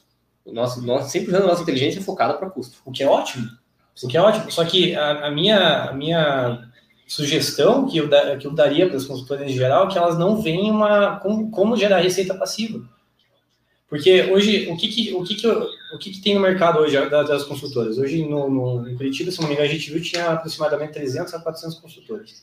Que também vai de PJ pequeno para grande. Mas, cara, você tem muito empreiteiro, né? que Tem que ser tem PJ de. que abre como consultor, sim. Exato. É, que às vezes não é nem concorrente, às vezes é até parceiro, né? Sim. É, e aí você vai olhar até, pô, tem uma consultora aqui em Curitiba que quebrou. É, Recentemente faliu ou foi vendida, não lembro agora. É, então, a, a minha visão referente a isso é que ela não se adaptou ao passivo. Porque qual é o problema? O mercado hoje está saturado. E aí como é que você ganha? Virou um grande oceano vermelho. Então tá todo mundo é, tentando fazer um serviço um pouco melhor, mantendo às vezes o preço, porque não consegue, não consegue aumentar. Está tentando fazer um serviço melhor, implementando um pouquinho de inovação no material, fazendo uma coisa diferente. Só que qual é o problema disso? Quando você tenta melhorar o teu serviço, o teu custo também aumenta. Então, você tenta melhorar, o teu custo aumenta junto. Então, tenta melhorar, o teu custo aumenta junto. Você não tem uma renda passiva. Então, hoje, por exemplo, ah, o Google. O Google ele começou a monetizar a- a- o leilão dele lá, se não me engano, foi em 2010, 2009. Que aí você paga o anúncio, que é o que vocês fazem, você paga o anúncio, ele começou a gerar bilhões de dólares. Só que ele viu o seguinte, cara, no pareto deles, eles estavam 80% a 90% da receita dos caras era anúncio. Então, eles olharam, os caras eram bilionários. Então chegaram no trilhão agora, que é o Alphabet. Eles olharam, cara, a gente está ganhando muito dinheiro, só que é só com anúncio.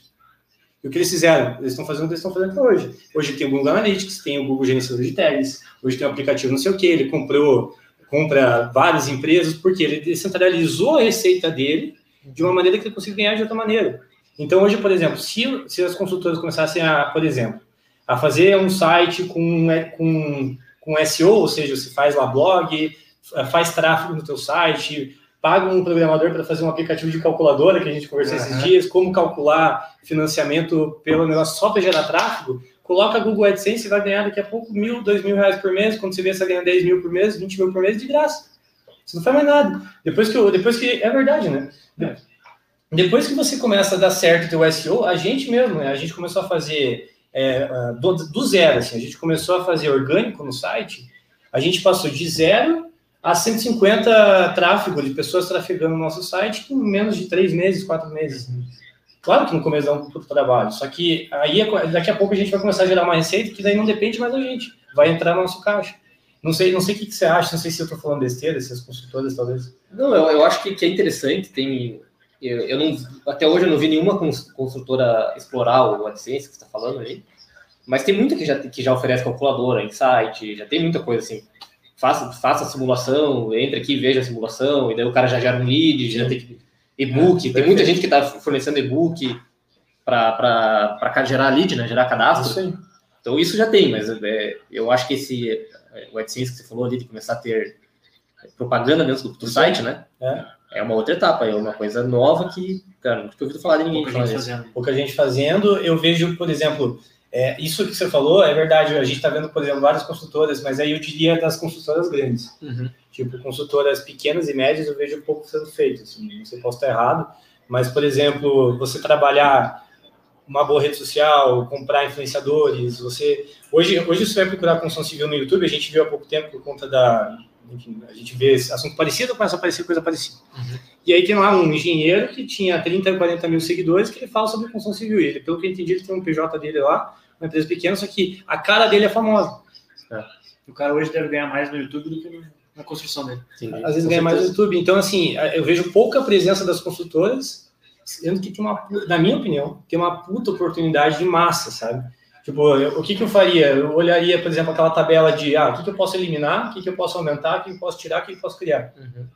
Aí, tipo, o que, que realmente é, lá na minha consultora eu tenho que eu tenho hoje, que é um custo desgraçado para mim, que eu poderia tirar e talvez criar uma, uma opção mais barata, como a Smart Fit fez, como a. Quem mais que fez isso? A, o Circo Soleil fez. Então, eles, eles, o que, que eles fizeram?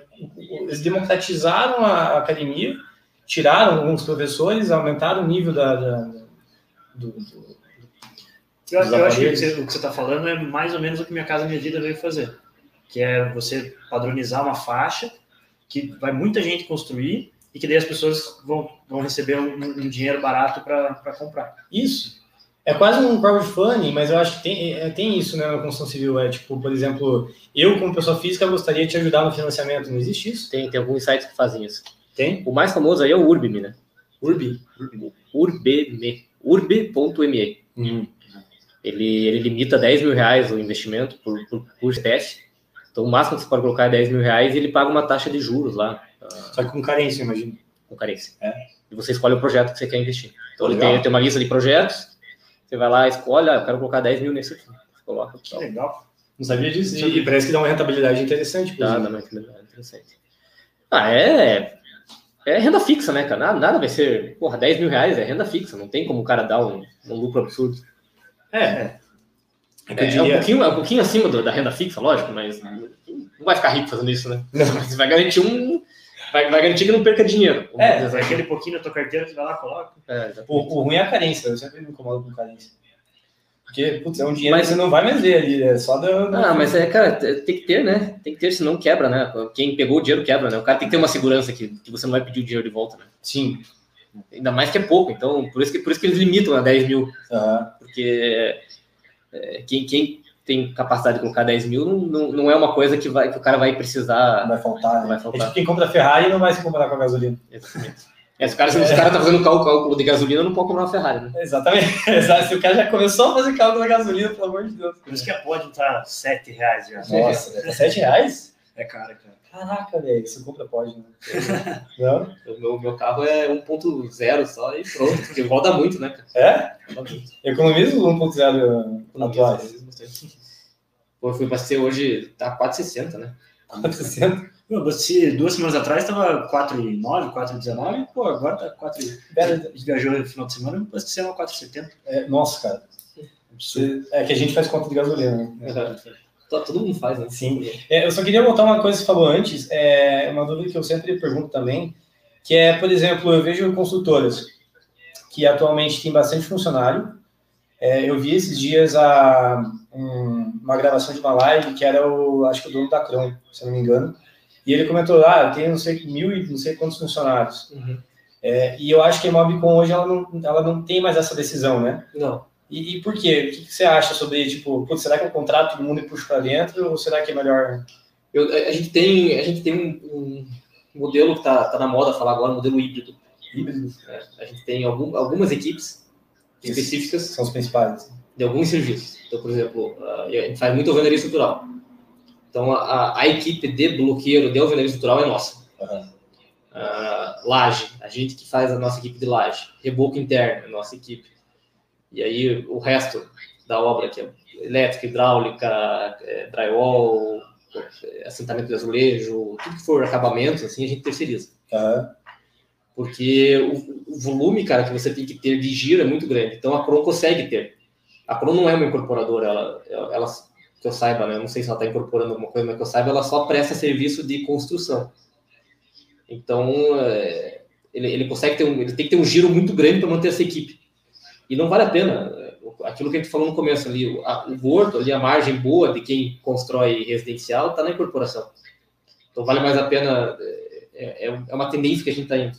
Uhum. Vale mais a pena a gente terceirizar a obra para uma outra consultora do que manter uma equipe fixa ali, um custo fixo alto. É mesmo? Mas aí fica, parece que fica, não sei se eu entendi certo, mas aí é uma construtora contratando uma construtora? Ou não, falei besteira? É uma, uma consultora, Construtora contratando uma construtora. que vai contratar um empreiteiro. Então, você estamos quinterizando a obra aí. Quinterizando. É. E, mas a responsabilidade é tua. Depende, depende bastante. Se você, é, na verdade, se você contrata, geralmente no contrato, as subcontratações é responsabilidade do, do contrato. São, são camadas, né? São várias É, camadas. Então, assim, na construção civil, se você, se, se você, construtora, contrata um empreiteiro e esse cara contrata um outro cara, é, o empreiteiro não paga ele, a volta, o volta. cara vai direto na vai, construtora. Volta? Volta, volta, volta. Mas uh, são vários níveis de, de, responsabilidade. Então vamos pensar assim, perante o banco. Perante o banco, quem é a consultora incorporadora é o primeiro nível ali, que seria eu, no caso, incorporador. Ah. Então, perante o banco, eu sou o responsável. Tá. Mas nada impede que eu tenha um contrato de prestação de serviço onde o cara me imita uma RT de execução. Então, ele acaba sendo responsável pela execução, o, o terceiro já. Uhum. Se ele contratar alguém que, que, que, tem um responsável técnico, que tem um CREA, ele pode sub, sub, é, subresponsabilizar. Subresponsabilizar, exatamente. Mas esse cara não entrega, vira responsabilidade tua perante ao banco. Isso. Mas vai subindo, então. Vai subindo. Tipo, esse caso que você falou, por exemplo, o cara foi lá e assinou um RT, mas teve uma subcontratação aí envolvida, se a subcontratação deu problema, o problema vai na dor da cabeça do cara que assinou. É, hoje... Nossa, hoje é outra, uma complexidade desgraçada. Então, a gente tem que analisar muito bem o empreiteiro. Então, a gente tem um controle absurdo de empreiteiro. Ah, é? De homologação. Homologação, folha de pagamento. É, praticamente a gente faz o, todo o RH do cara. Porque precisa. precisa é melhor que eles mesmo. É, sim, precisa. Parte de fiscal, controle de, de impostos, tudo mais. Porque, tipo diligência mesmo.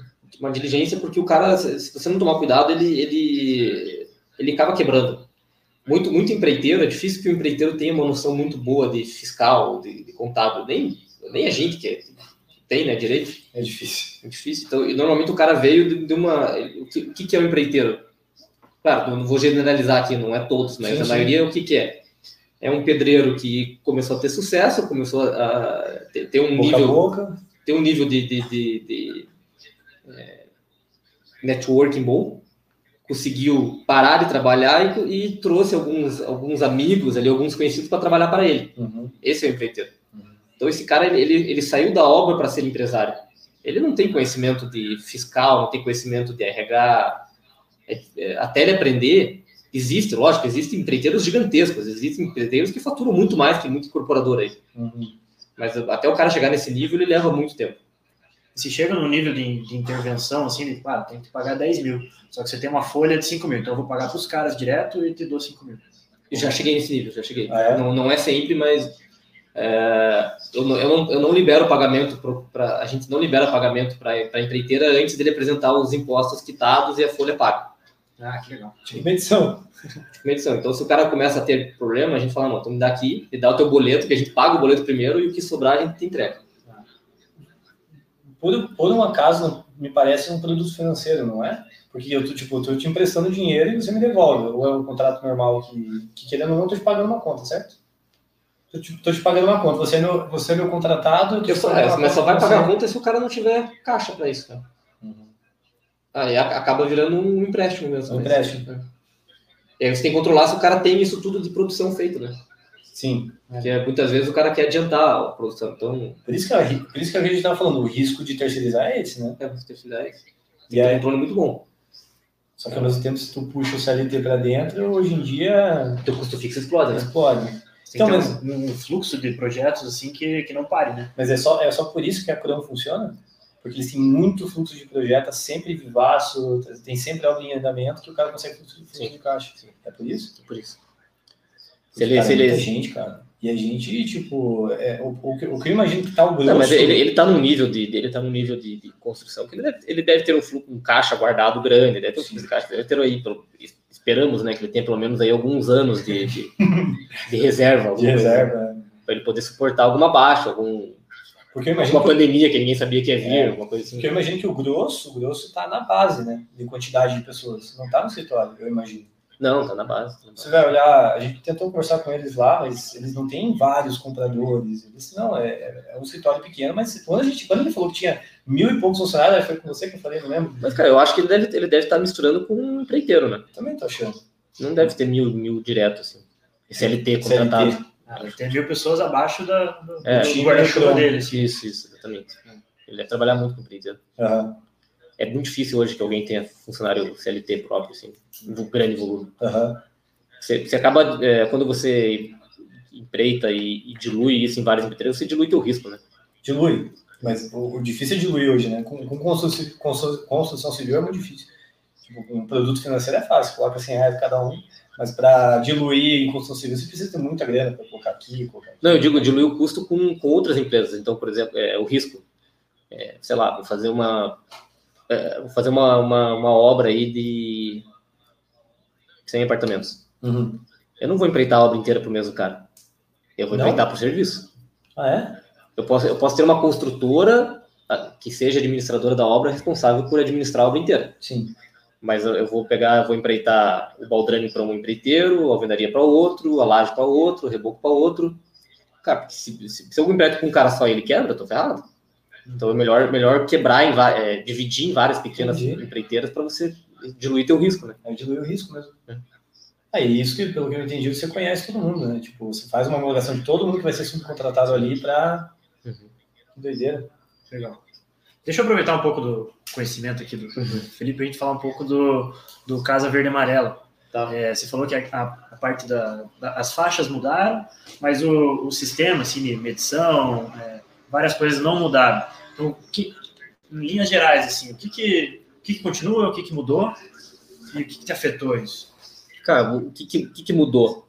Mudou a, a faixa de renda familiar. Então, antigamente, eles, eles dividiam de 1 a 3 salários mínimos, de 3 a 6 salários mínimos, acima de 6. Hoje, eles colocaram um valor fixo. Então, se eu não me engano, não tenho certeza. Mas a primeira faixa, acho que vai de 2 mil a 4 mil reais de renda familiar. Aí de 4 a 6, 4 a 7, não tenho certeza, e depois acima disso. É, o, o caso Verde Amarelo é muito novo ainda, né? Uhum. Então, eu não tive tempo ainda de, de ir a fundo para ver se mudou alguma regra. Além disso, eu acredito que não. Eu acredito que eles só é, esclareceram melhor quais são as faixas, de, que era muito confuso, assim, tipo, é, de um a três salários mínimos, tá? Mas salário mínimo da onde? Nacional, estadual? Ah, Sim, Até a sim. pessoa fazer a conta, não sabe qual que é o salário mínimo, Agora está em reais, né? tá em reais, fica mais fácil. Outra coisa que é o foco deles é fazer a regularização. Então, eles vão começar a emprestar dinheiro para regularização de imóveis, que é uma coisa nova. Então, eles querem focar ali também nesse empréstimo para quem já tem imóvel pronto e não consegue regularizar ou não consegue Ah, Averbar. já pronto já. Sim. Para tentar. Hoje em dia, é, é- é- pouquíssima gente tem registro. Pouquíssima não, né? Vamos falar assim, na, na faixa popular ali, nos, nos imóveis populares, tem muita coisa irregular, muita gente que não, não averba, que não constrói, ou constrói sem averbar, e eles querem prestar dinheiro para esse pessoal regularizar isso. Então, eu, eu acho legal, acho que vai, vai Mas- valorizar bastante. Mas aí, tipo, pra vocês, por enquanto, não teve impacto. Isso tá Não. tendo impacto no começo, então, pelo que eu entendi. Tá tendo impacto no final, né? No final. no cliente final lá. Ah, tá. Mas pra gente não, pra gente o- o- O modelo continua mudou o nome praticamente. É? Mudou Mais um. Veio de novo. De novo.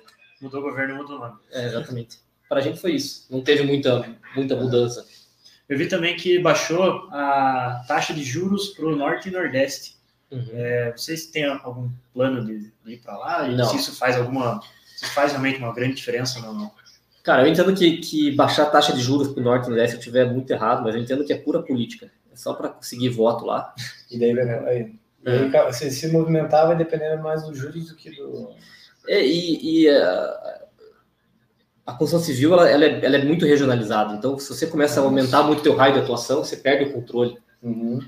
Fazer uma obra fazer uma obra em, em Curitiba é completamente diferente de fazer uma obra em Palmas no Cantins ou fazer Ah, é completamente diferente. vocês já chegaram, a, não em palmas, mas, por exemplo, vocês já chegaram a começar a expandir, sentir como é que é o mercado em outras cidades ou não? já ah, aqui dentro do Paraná a gente expandiu Ah, é? mas a gente acabou recuando a gente Por conta disso, por conta disso imagino. a gente acabou de- definindo ali estrategicamente que o nosso raio de atuação é 40 quilômetros do escritório Do escritório, é específico do escritório. então que daí onde o nosso escritório está localizado acaba pegando Curitiba e região metropolitana inteira Sim. E aí, então a gente vai atuar aqui. A gente parou de procurar terreno fora. A gente ainda tem uma obra em Londrina, que a gente já tinha o terreno Ah, é Londrina. Londrina. Então a gente está tá terminando de aprovar lá, a gente tem é, uma obra grande. Mas Mas tá no aí, começo, então. né, nem começou ainda, tá, tá na parte de projeto. Uhum. Mas a gente vai fazer essa obra lá porque a gente já tinha se comprometido, já já tá, já estava com, com o terreno garantido. Mas a gente não quer abrir o raio assim. Não, a gente percebeu que não precisa você crescer desse, desse nível de, de raio de atuação. E faz sentido, né? Você consegue ir pessoalmente na obra, você não precisa ter uma, uma equipe É. remota. É, voltando naquela coisa da, da- de ser muito arcaico ainda, né? A construção civil, ela cresce no olho do dono, né? A obra, a obra funciona é igual o gado, né? Engorda no olho do dono. Então, você tem que estar perto ali. A gente ficou uma vez perguntando, né, cara, como é que pode? A gente vai, assim, tem, tem várias coisas né, que a gente comentou no último podcast. A, consultor, a construção civil é, pelo menos um dos setores, se não o mais antigo. Uhum. Né? Tá, tá aí, porra, milhares, milhões de anos. Cara, quando você vem para cá e você olha para o mercado e fala, se o cara é antigo, se os caras são antigos, logo tu, tem, tu tende a entender que os caras estão um passo à frente. Só que quando a gente vai dentro de casa dos caras, a gente vai olhar, a gente vê que a maior inovação, e realmente não é o caso de vocês, a gente foi em assim, outros parceiros, possíveis parceiros, e a gente sentou e viu que a maior evolução do cara é um Excel e a negociação por WhatsApp. Então, uma, uma imensa possibilidade assim de inovações que a gente viu, viu já que vocês estão fazendo, Uhum. não só com a Zint, mas é, a gente, você tem, eu trabalho com outras plataformas também, é, e eu não sei porquê, sabe? Eu não sei qual que é a dificuldade entrante do... Porque inovação tem, quando a gente, quando a gente participa das Construtex, a- os grupos de construção civil, É, o ecossistema é muito bom, né? o ecossistema é muito bom, cara. Mas você entra daí na- nas consultoras que tem a rodo bastante, assim, tem muita consultora. Hoje no Brasil tem 70 mil, aproximadamente. Provavelmente entra nas empreiteiras e tal. 97% delas é micro e pequeno. E aí, você olha o mercado de movimentação de compra e venda de construção civil é 42 bilhões por ano. Tem muito mercado. É, Muito exi- mercado. existe uma lenda, ou o pessoal tem, tem o medo de. Dizem que quando você fica muito grande, você quebra na construção civil. Então você pega. É um terror, assim, né? Por, por falta de controle mesmo, porque como, como é muito manual, é, você depende muito de pessoas, você, você, não- você depende muito de pouquíssimas máquinas, né? Uhum, uhum. Então, é, você acaba per- você não tem como controlar isso. É, eu, eu sofri isso voltando na, na época da FMM lá, eu sofri isso, cara. com- é incontrolável, é uma coisa assim que você, você não você não consegue, não tem não tem hora no dia, não tem quantidade de dia na semana, não tem dia no mês que você consiga controlar tudo aquilo de funcionário, tudo aquilo de obra. Não, não existe é, tecnologia ainda suficiente para isso, porque depende muito da mão da pessoa. Muita ali. gente. É muita gente. Então tem, tem muita construtora que o cara não quer crescer. Exato, mas sabe o que, que é? A- a- a- o que a gente, é, pelo menos, concluiu disso é que dá a ideia é o seguinte: se funcionou tanto tempo assim, não vou mudar, É. porque a margem é tão gorda, é, assim, é tanto dinheiro envolvido que por mais que eu faça uma má gestão, vai funcionar. É. É, e- Mas sabe, sabe o que é isso, cara? Eu, eu brinco com, com o Vitor, que é, que é o Aham. sócio lá, meu parceiro, que a construção civil é, é, o, é o próximo táxi. Táxi. Mas táxi não morreu. Não morreu, mas, mas diminuiu muito, né? Diz, diz que não. Sabe que Diz não? que não. Não? Porque as pessoas, a gente não usava táxi antes, não tanto. Usava quando precisava, porque era muito caro. Uhum. Aí o que, que o Uber criou? Um público que não existia. que Hoje a gente usa Pode ser. rodo. Uma demanda reprimida, né? Demanda um cara que queria usar táxi até tinha dinheiro não para pagar a tarifa do táxi, mas um pouquinho menos, e começou a usar. Porque eu, eu enxergo assim, cara. Eu enxergo que sempre, bem isso que você falou, sempre foi assim, eu sempre ganhou ganhou dinheiro, por que, que eu vou mudar? Aham.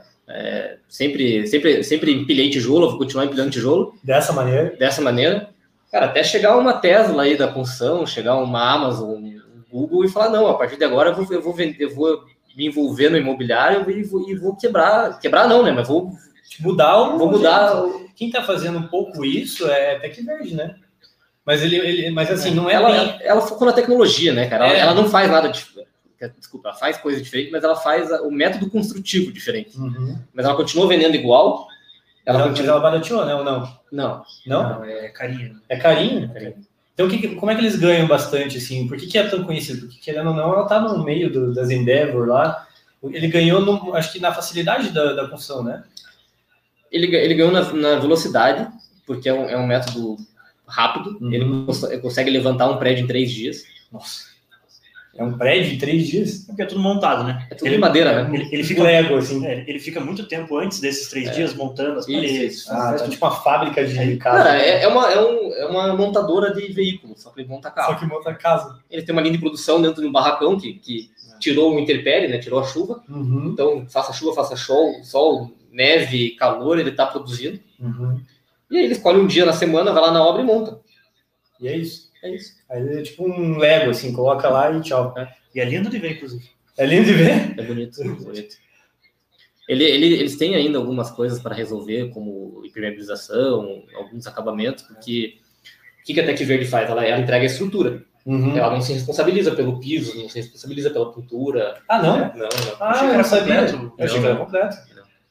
É as paredes. Então o paredes. cara tem que ter a Tech Verde para fazer a estrutura e depois ele contrata alguém para fazer o. Aham. Ah, então os clientes deles são consultores. Só se mudou, cara, mas a última vez que eu conversei com eles, que eu fui atrás lá, era isso. Então ele- eles, eles te vendem a estrutura. Ah, então a Tech Verde, inclusive, não é incorporadora, é só construtor ou empreiteiro.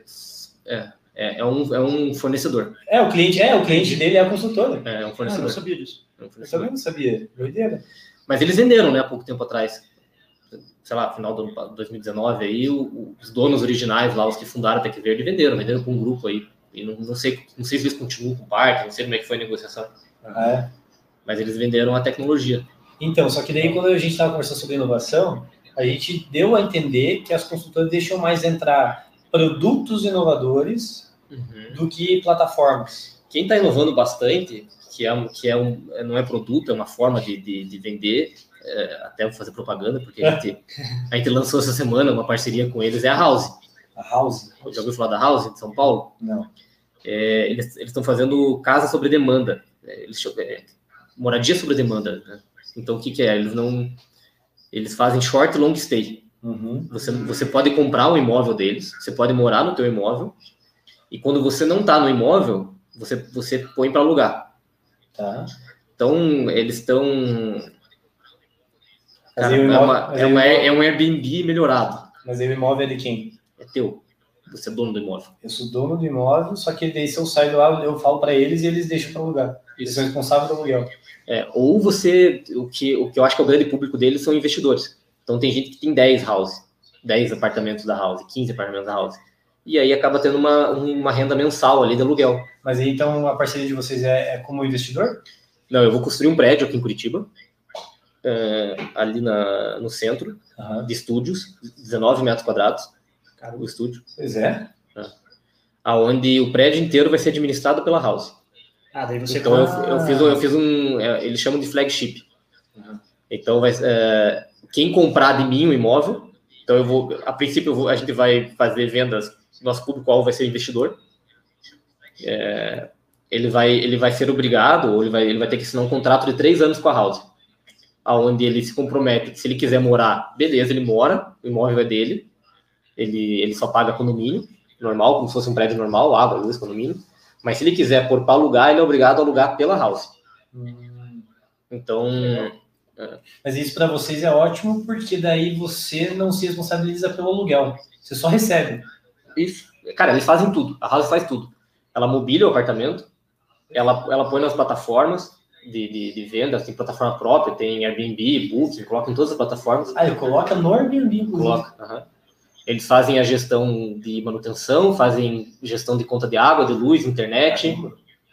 Então o cara, ele, ele, o que, que ele faz? Ele, ele compra o imóvel e entrega na mão dos caras lá. E, e todo mês pinga na conta dele uma receita. Massa. Mas que daí quem faz a. Mas ele faz só a gestão, né? Ele não faz a construção. Não, ele, ele, aí ele faz parceria com incorporadoras, que sou eu no caso. Que aí você. Ah, entendi. Nossa, de- genial, né? Gostei do negócio. Genial, né? Achei muito bom. Quando ficar pronto, me liga. Me avisa, estamos chegando lá. É verdade. E, cara, eu acho que vai ser bem legal. Ele é bem no meio do Vale do Pinhão ali. Sabe, Ah, sabe onde é sim, o. Aquele moinho Rebouças, onde vão fazer o Vale do Pinhão, aquele prédio amarelo, aquele Uhum. tipo. Cara, ele é, ele é meia quadra dali de distância, Vai ser um prédio? no prédio. E aí, pô, a área comum dos caras é animal, né? É? Aí, é, o nosso projeto a gente fez isso também. Então a área comum tem é, toda a parte de. É o teu? Pode desligar. Pode ligar. Pode ligar. Tá Pode ligar lá. no YouTube, né? Tem toda a área comum de, de- então, por exemplo, é tudo é, economia compartilhada, de Uhum. foco. Uhum. Então é aquela coisa de você não precisa ser proprietário do imóvel, você tem que ter acesso ao imóvel. Uhum. Então é isso que eles estão inovando. O que é muito massa. É muito massa. Eles estão pegando um público jovem, assim. Se você entrar no Instagram deles, eles estão fazendo um uma, uma puta campanha de marketing. Os caras estão alavancadíssimos assim, em marketing. Ah, é? Tudo aquilo que você falou de, de, eh, influenciador digital, Uhum. puta, tem uma fazendo. galera morando lá. Morando. É, eles devem, eles devem Porque eles são novos aqui, né? Ou não? Então, tipo, Não, em Curitiba não tem nenhum. Ah, vocês vão começar. Na verdade, eles têm três projetos fechados em Curitiba, mas não tem, não tem nenhum pronto. Ah, tá. Tem o entendi. nosso, tem um que lançou lá no Água Verde. E sabe aquele prédio na, na Tiradentes, o Eduardo VI, um hotel? Sei. Vai virar um house aquilo ali. Caramba. Já fechado, os caras vão fazer um retrofit ali, fazer um house. Foram eles que chegaram até você ou você que conhecia eles? Eu que fui atrás deles. Ah, Eu tinha esse produto de, é, de, de- de estúdios que a gente tinha fechado, eu já ia incorporar isso, e a gente estava em dúvida do que fazer, se a gente venderia para cliente final, para estudante, para coisa assim. o que você ia ter que se responsabilizar por tudo. É, na verdade, eu, eu, eu- esse é um condomínio normal, né? Não, mas pela venda, ia ter que ir atrás de cada um do consumidor final. Exatamente. Ou a gente ia ir para investidor. A gente acabou indo para investidor, aí falou, cara, precisava ter um apelo, né? Co- Conhecer. Eles estão eles em São Paulo, eles estão dando muito certo, eles estão Aham. espalhando o Brasil inteiro aí. E a gente foi atrás deles para ter esse, esse apelo de, de, de expertise já, de quem já sabe vender para investidor, para quem. Porque o cara, ele, na verdade, ele vende uma, uma taxa de uma rentabilidade mensal, né?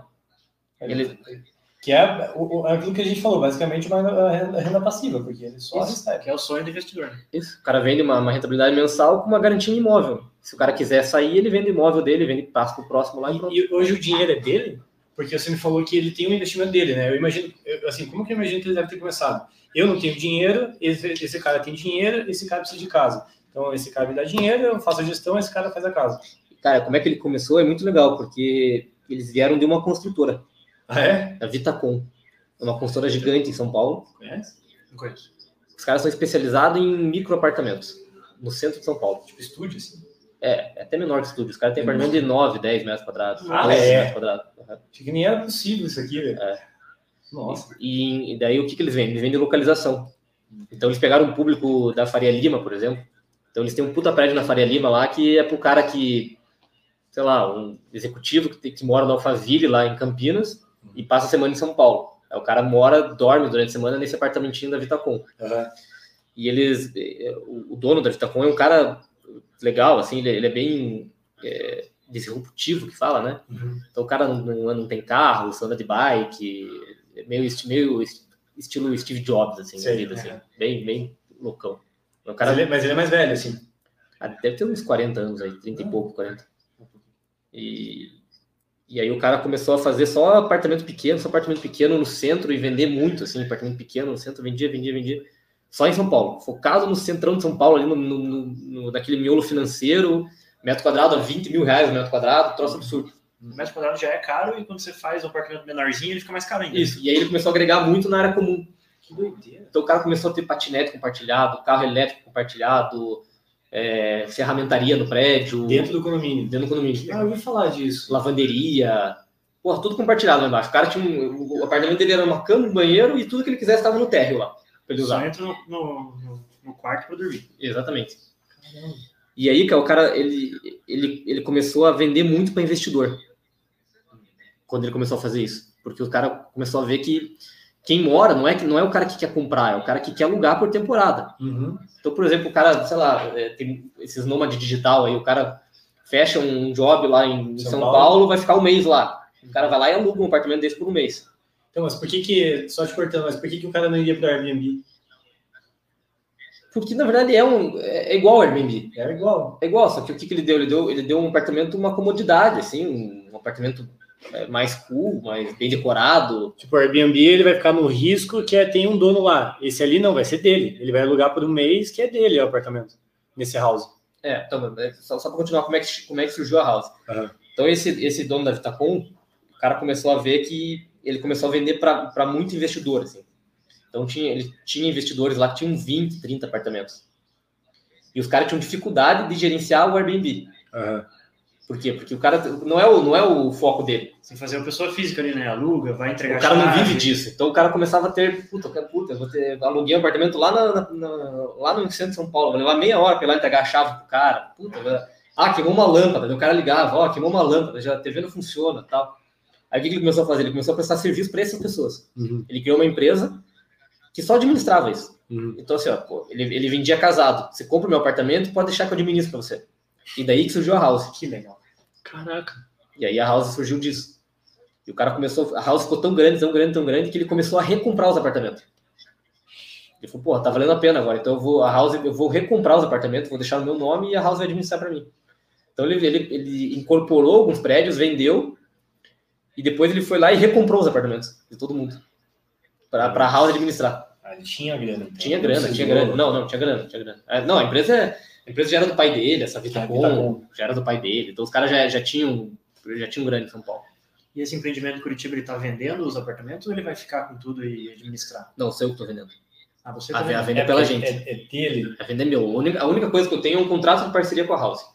Onde eu, a a House, eu eu posso usar o nome dela e ela vai gerenciar o prédio.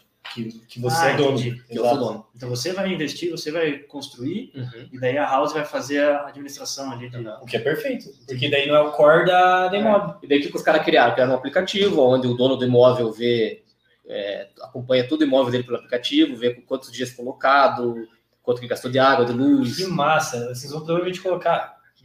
Pode ser uma besteira minha, mas tá tendo aquele negócio de corretora. É, ou corretora ou, ou fechadura que você só entra com Pro- QR é, Code. Tem, tem isso também, tem essa opção. Isso aí é muito massa, cara. Uhum. Muito massa. Aham, tem toda essa opção aí. Aí, o que, aí a House faz toda a parte de, de é, lençol lá, que eles falam, de enxoval. Então coloca Enxoval. lençol, travesseiro, cama, Tá sofá. brincando. Extremamente e preço acessível. Ou não? Sim. Tipo, seria para uma massa classe C, classe Cara, é mais barato que hotel. Tu pega ali. Pô, Ah, não, cara, mas eu acho que é uma classe A B ali. Tipo, Ah, é, é? É- a gente vai ficar no meio de quatro faculdades, né? Então é público, é estudante, tem um FPR lá. tem o FPR, tem a, a PUC, tem a Curitiba Ó, a e tá tem a, o TFPR, né? Que é um pouquinho mais longe ali, que é o Cefet ali. Sim, mas aí é é mais aqui pro centro ali. Mas, mas é perto também. É Pertinho. no meio ali, né? Nossa, e, e não tem né, esse tipo de A negócio. gente dá duas quadras do estação. que, do a, estação. que a- por exemplo, esse prédio aqui é um prédio residencial, mas ele é olha o tamanho do apartamento eles são pequenos. Uhum. É, eu particularmente iria essa parede para fazer o escritório. Então você imagina o que essa parede comia de espaço. Então o objetivo realmente do, do apartamento é ser para pessoas que vão ficar pouco tempo, É, o, o foco deles é o short stay, que eles falam, que é a locação diária. locação diária ainda. diária. Ele não fecha um contrato mensal, não, Não. fecha Ele pode fechar, você pode fechar até ano se quiser, para ganhar desconto. pagar desconto, mas o foco deles é no dia. É a pessoa que vai passar o dia em São Paulo e opta por ficar num house ao invés de ficar num hotel. Que legal. E aí você ganha um FII, um FII do aluguel, no caso. Com fita aluguel. Cara, na verdade eles ganham, né? O aluguel é seu. Aluguel do proprietário.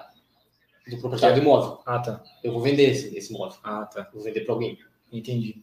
Então o FII é do, do proprietário. O proprietário tem aluguel e ele paga uma taxa para a house fazer tudo isso, né? Você vai fazer toda a parte e depois ó, ó house.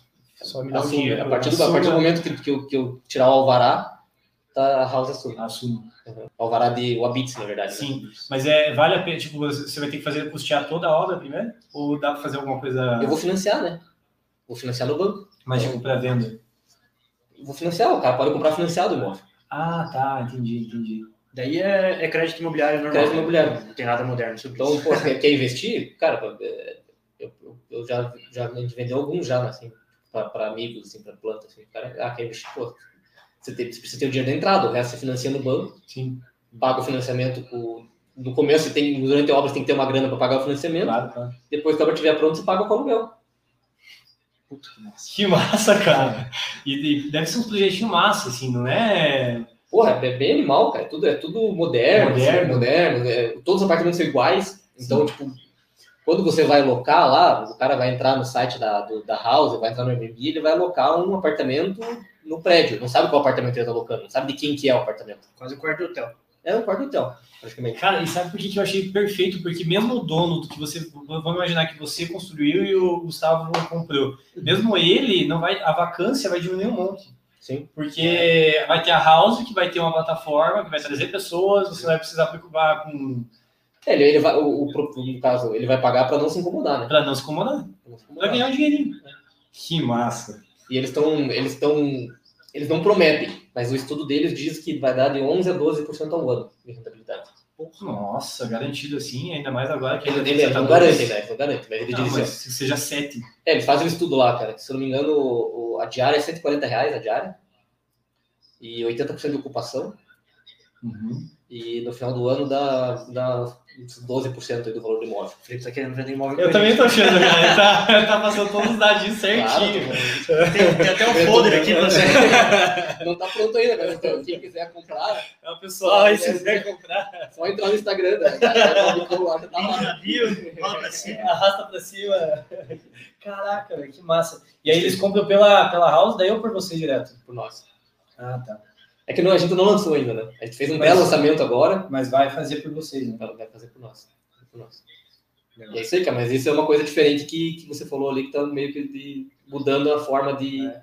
de, de- de economia. É bem colaborativo, né? Tá aí o cara que pode quebrar as, as construtoras. cara. Cara, e daí o legal é que assim, quando você compra um house, então, por exemplo, você é proprietário, você entra no tal do, do clube house deles lá. Você pode ficar em qualquer house do Brasil com um desconto. Ah, que ali, aí é assinatura mensal, aí o cara ganha por recorrência. Ai, que desgraça. E aí o, aqui ah, dá tudo certo, né? Pô, é legal pra caramba isso, cara. Eles estão só em São Paulo hoje? Então, é, a maioria deles estão em projeto de expansão do Brasil aí. Eles estão em São Paulo, Porto Alegre. Puta, cara, tem que entrar no Instagram deles lá. Cada Não, dia, mas- cada dia eles, eles lançam um prédio diferente aí. Que massa. Ah, agora, quando, quando vai dando certo, assim, porque, tipo, só agora... Ah, foram alavancados, né? Pegaram, pegaram fundo, então, viraram uma startup grande aí. Startup nem é mais startup. É, agora nem é mais startup. Mas legal, era mas, mas a, a Vitacom ainda existe. Existe. Agora a Vitacom virou parceiro da House. né? A Que é- Vitacom incorpora para a House vendente, né? para a House administrar. É, porque provavelmente era uma spin-off, né? Ela É nasceu uma dentro e... tá? É. Que massa. Então, é uma, é, é- spin-off é uma coisa que as construtoras eu vejo fazer pouco. Então, tipo, a Vitacom é uma parada muito massa. Sabe o que, que as construtoras têm que a gente não tem? Hoje, elas têm, em geral, dinheiro. Uhum. Então, por exemplo, a gente que está super no começo, a gente tem que fazer o máximo possível no orgânico, no de graça, usar a plataforma que é gratuita. E aí as construtoras que geralmente têm dinheiro, mas não por serem milionários, mas por, por estarem consolidadas É, tem já. um. terem, né? E aí elas, pô, se tivesse eh, tendo um orçamento, sabendo quanto que ela poderia investir, pô, contratar um, um influenciador, uma marketing com estratégia definida, dá para dá pra fazer uma coisa diferente fazendo a mesma coisa. É, a gente, a gente tá bem focado nisso, cara. A gente, tá, a gente quer revolucionar isso. Ah, Tanto que a, a gente mudou agora a nossa, nossa missão. A gente tinha uma missão que era construir o futuro. A gente viu que não faz mais sentido pra gente essa missão. Então a gente, a gente vai mudar para unir forças e inteligências para facilitar, ou a gente está tá definindo se é facilitar ou simplificar Uhum. a incorporação imobiliária. Pô, legal.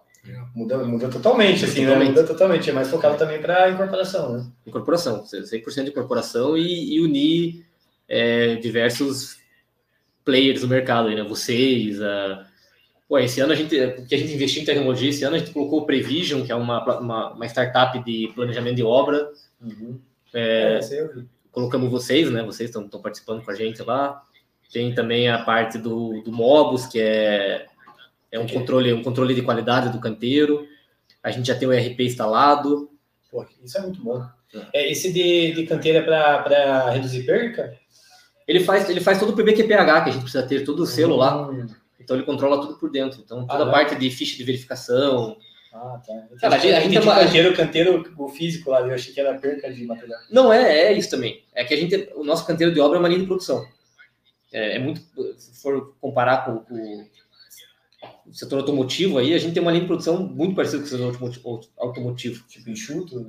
enxuto, só que a diferença é que no setor automotivo é a linha de produção que se mexe, né? Aham. Na- no nosso, a linha de produção fica parada e as pessoas se mexem em volta. Ah, faz sentido. Tipo, produz e entrega, é isso? Não, na, o- o- na linha de produção do automotivo, cara, o funcionário fica parado ali e o carro vai passando Vai dentro, vai montando. O nosso é o contrário, o, o- o prédio fica parado e as pessoas vão andando em volta dele, vão montando. Entendi. Mas o, o que que Então, assim, faz enxuto? Então, a gente tem, na nossa de produção, a gente tem todos os processos é, escritos, bem determinados, com controle de qualidade, com limites de tolerância, de erro. Então, cara, o cara que vai assentar um tijolo para mim lá, ele tem uma ficha que ele tem que seguir. Como que ele assenta o tijolo, da onde que ele assenta, por onde que ele começa, por onde que ele termina. Quando ele termina, vem um estagiário, já, te- já sabe o que conferir, aonde conferir, como colocar a régua lá para conferir, como colocar o campo. E tudo isso está dentro de um, de um aplicativo hoje, que é o, que é o Mobus. Então, É. meu estagiário hoje na obra lá, se for, for visitar, ele, ele anda com um tablet. Ele tem rota. Ele não tem rota, mas ele anda com um tablet. Ele, cara, eu vou preciso conferir esse serviço aqui que é reboco do apartamento 2. Ele entra lá, tem uma Checklist. ficha lá, re- checklist, reboco do departamento 2, ele olha o que ele tem que conferir. Isso é super Falcone, assim, sabe? O- Exatamente, Falcone. Falcone, Falcone É. aplicativo. Ele, ele olha o que ele tem que conferir, ele confere, ele dá nota, ele aprova, desaprova. Se tiver reprovado, ele tira uma foto e mostra por que está reprovado. O, modelo da. E, peraí, deixa eu até fazer uma pergunta. Isso, esse- essa quantidade de inovação que vocês estão fazendo foi em 2020? Foi. E quando você teve o estalo, assim, cara, eu acho que a gente tá precisando mudar o jeito que a gente o jeito que a gente faz as nossas coisas. Porque, pô, é um, você tá mudando o jeito que você estava fazendo. Cara, eu tive esse estalo na outra empresa quando a gente passou pela dificuldade financeira lá. Ah, é? Não, não dá para continuar construindo desse jeito. Não dá para ter esse volume de obra, não dá para ter esse, esse risco né, em cima da mesa, essa, essa Sim. alavancagem absurda sem ter tecnologia, sem ter controle. Então, primeiro vamos, vamos implantar tecnologia, vamos fazer funcionar pequeno, né? Vamos fazer funcionar enxuto com tecnologia para depois alavancar, para depois expandir, Pra escalar. depois escalar. Ah, e vocês pensam em escalar? Penso, mas eu penso numa, num- numa escala é, diferenciada. Ah, é? Não vou falar, senão vou roubar a minha ideia. pra chegar lá. Não, tô brincando. Eu pe- Eu penso em, cara, como se fosse uma franquia, assim, de construtor.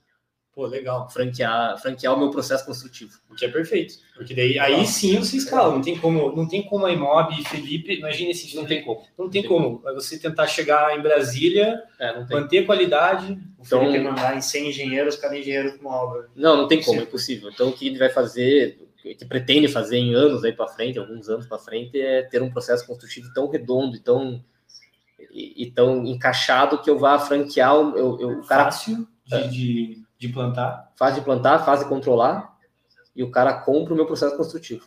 e ainda te paga royalty. e paga royalty. Bom demais. Ou eu, ou eu posso virar um investidor, né? Sim. É, daí não é franchise, né? Daí é. Não, eu, o cara, a responsabilidade da obra é dele, ele é o incorporador, ele é o consultor e eu, eu participo lá como investidor. anjo. É, só que daí ele não precisaria usar a Imob com. A marca Imob com, ou não? Pode ser, é- pode ser Imobcom, pode ser, sei lá, daqui a uns anos a gente cria um fundo imobiliário aí, pode ser o fundo, Sim. qualquer coisa assim. Mas às sim. vezes a marca Imobcom vai ficar tão, tão É. grande que a marca vale dinheiro também. Então Isso, o cara vai exatamente. querer ser uma franquia. Exato, por isso que eu falei dele. Que é praticamente o que a House está fazendo, né? Isso. A House está vendendo, tá vendendo o produto dele, está vendendo a marca. Mas a, a, a House não vende a marca, né? Ela cobra. Ela cobra para poder usar a marca. Mas daí é SaaS, não é? Aí é tipo assinatura ou responsabilidade. Não, ela cobra do incorporador. Hã? Ela cobra do incorporador.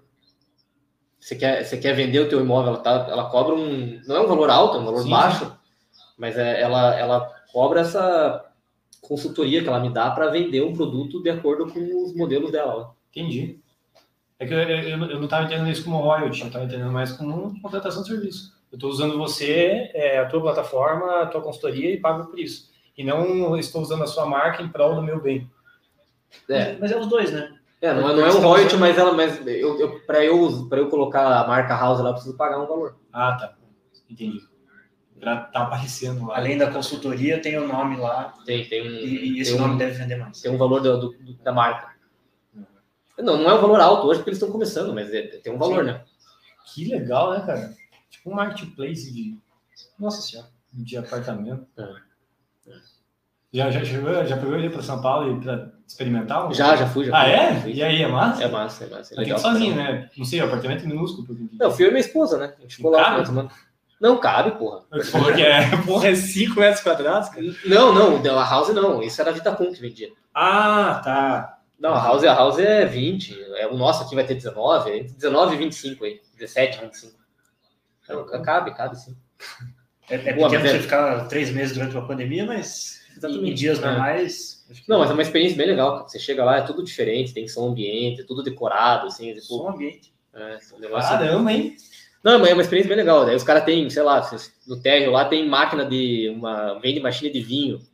Tem, uma, tem um mercadinho dentro do prédio. Puta, esse de mercadinho também tá crescendo um monte. A gente Tá. viu, tá, vendo- tá- a gente tá vendo aqui no condomínio. tá- Ma- Market for you. É, que a gente É, tá os, colocando. os caras os cara aqui de Curitiba, né? Os caras foram bons, né, cara? São do Curitiba? Foi de São- Curitiba? Os caras abriram franquia. Mais um. Mais um vai explodir. Não, já explodiu, né? Já estão abrindo franquia, né? Os caras estão em 200 condomínios já pro Brasil. Nossa. Caraca, bicho. E também é escalável, porque ele é só praticamente da marca, o cara lá faz. Não deve ter. É, é, é fran- e a franquia é barata, né? Uhum. Então que- você compra uma. Sei lá, você quer colocar no teu prédio que você compra a franquia deles, você fica repondo lá os, os, os itens que precisa, é isso que você tem que fazer. É tudo. É o condomínio que compra ou é um prestador de serviço que o condomínio vai lá e coloca? É um prestador de serviço. Tem muito mercado ainda no, setor Tem. de imobiliária, Tem, setor de- tem. condomínio, cara, o que tá tendo de aplicativo para gerir condomínio, não sei se você já viu. Já, já vi. Tipo, precisa, né? Porque os caras. Tem um aplicativo legal que eu fiz uma parceria também, que é de gestão de manutenção pós-obra. Putz, nossa. Isso é bem legal, cara. Porque pouca gente sabe que, o- quando, que o prédio, o apartamento, ele é como se fosse um carro. né? Você tem que fazer manutenção preventiva. E é obrigado também, né? E é obrigado, senão você perde garantia. Aqui perto. Nossa, aqui a gente tem que gastar uma grana com troca de pastilha. É. Sim. Então, e o síndico, ta- também, o, o mercado não é profissionalizado, agora está profissionalizando, agora tem bastante síndico profissional. É verdade, ali. É verdade. sim. Mas os caras, eh, tem muito condomínio que perde garantia, né? Perde por bobagem, assim, porque o cara, sei lá, tem no manual lá que o cara tem que. O síndico recebe o manual, Uhum. como igual o manual de carro. Então, uma vez por mês, ele tem que lubrificar as portas. Se o cara não lubrifica, ele perde a garantia. Sim. Ou o cara vai e bota uma antena na laje, Isso, fura, fura a manta. fura a manta e perde garantia Exatamente. tudo tem embaixo. De bobeira. É. Merda. Então tem um, tem uma aqui de Curitiba também os caras estão começando agora, a gente fez parceria com eles e eles eles vendem esse manual é como se fosse uma digitalização do manual do do, do síndico. Então todo mês o cara consegue tirar um relatório do que ele tem para fazer, ele já indica algumas empresas para fazer para fazer essa manutenção, é, pode pode prever um orçamento quanto vai gastar o condomínio, quando o cara já sabe pode fazer um orçamento anual aí de quanto vai gastar com manutenção Tudo não posso. tudo no pós. E o, o, o público-alvo dessa, dessa empresa é a construtora, não é o síndico. É, eu- não a, é a assim. construtora fornecer esse serviço para o prédio, Ah, pra evitar- Pra ganhar. evitar uma- problema, para evitar problema, evitar confusão, evitar. é, Você fideliza, fideliza- fideliza também, né? Você acaba com o condomínio. Não, mas não necessariamente você vai prestar o serviço, mas é para você evitar problemas futuros, assim, problemas é, de impermeabilização, por exemplo, uma briga na justiça, sei lá, Sim. aqui vai trocar a pastilha, de quem que é culpa? É do condomínio ou é da construtora? E agora, e daí com esse aplicativo ele, ele assume a responsabilidade? O aplicativo não. Mas ele, ele, a construtora ou o síndico, qualquer uma das partes, consegue comprovar se foi feito ou não foi feita a manutenção preventiva. Aham. E aí serve de base tanto para o síndico organizado que faz tudo, quanto para o síndico, para a construtora, quando quando o síndico é desorganizado e não faz o serviço. Caraca, Então qualquer um dos dois pode contratar o, o serviço desse aplicativo para provar ou desprovar que foi feito. Né? É. Mas o cliente é você. Isso eu. Que doideira. E aí eu vou, sei lá, eu, é, eu vou fornecer para o proprietário lá, ah, dentro da caixinha de luz dele, uns QR Codes, onde ele tem acesso ao aplicativo direto. Aham. Preciso de planta, vai ter um QR Code lá das plantas, ele, pum, ele consegue ver todas as plantas do, do apartamento. Preciso de, de assistência técnica. Ele vai no, vai QR Code de assistência técnica, lê, vai cair no formulário, ele vai preencher. Uhum. Ah, tô com vazamento na minha torneira. E daí o cara vai dizer lá, pô, tua, tua garantia é de três meses, então você falta ainda cinco dias para vencer a tua garantia, tipo, solicite, ou passou o teu prazo, não tem mais garantia. Eles são antigos, hein? Não, tão, tão, acho que começaram no passado. Ah, é? Que massa. Que massa mesmo. Tem bastante produto legal aí. Eles estão no ecossistema lá. Então? Então. Ah, vamos ver lá, trocar uma ideia com eles, né? Como que é o nome desse? 7D Tech. 7 de tech. Tá gravado. É, depois a gente Tá gravado, tá gravado. Pô, Tem, vários, tem vários caras aí que, que Tem, que cara. Já, pô, o ecossistema é bem legal lá, né? Aquele É. ecossistema é bem legal. Tem bastante gente bacana ali. Tem mesmo. A gente mandou lá. Eu vi, eu vi. Tô lá, eu tô lá no aplicativo também. Fechou então, cara. A gente tá com tempo já? Puxa, quase duas Nossa, horas. quase duas horas. Ô, louco, Pô, fala, papo bom, hein, gente falou bastante. Mas Mas coisa boa. é, A gente fala bastante, né? mas é bom, gostei. Bom demais. Ah, deixa eu agradecer de verdade. Sei que é de noite e, e é cansativo, mas é, espero que você tenha gostado. Eu gostei. Obrigado, obrigado pelo convite. Se precisar, tamo aí. Conversar mais vezes. Vamos fazer mais vezes com outros convidados. Sim, Fazer legal. uma, uma mesa redonda. Fazer uma Nossa, roda aí. legal. Mesa redonda É. seria Fazer bom. um café da manhã das Ins. Café da manhã. Só vou precisar de um, escritório. Não, aí a gente aluga, aí a gente vai num, naqueles coworking, sabe? Isso, é legal, legal. A gente tava vendo lá pra fazer. um. Não, é bacana, cara. Obrigado, obrigado pelo convite. Acho que bate-papo foi bem legal. E estamos sempre à disposição aí para precisar. Estamos aí. Fechou. De parceria que segue. Valeu. Falou? Obrigado. Deixa eu fechar aqui.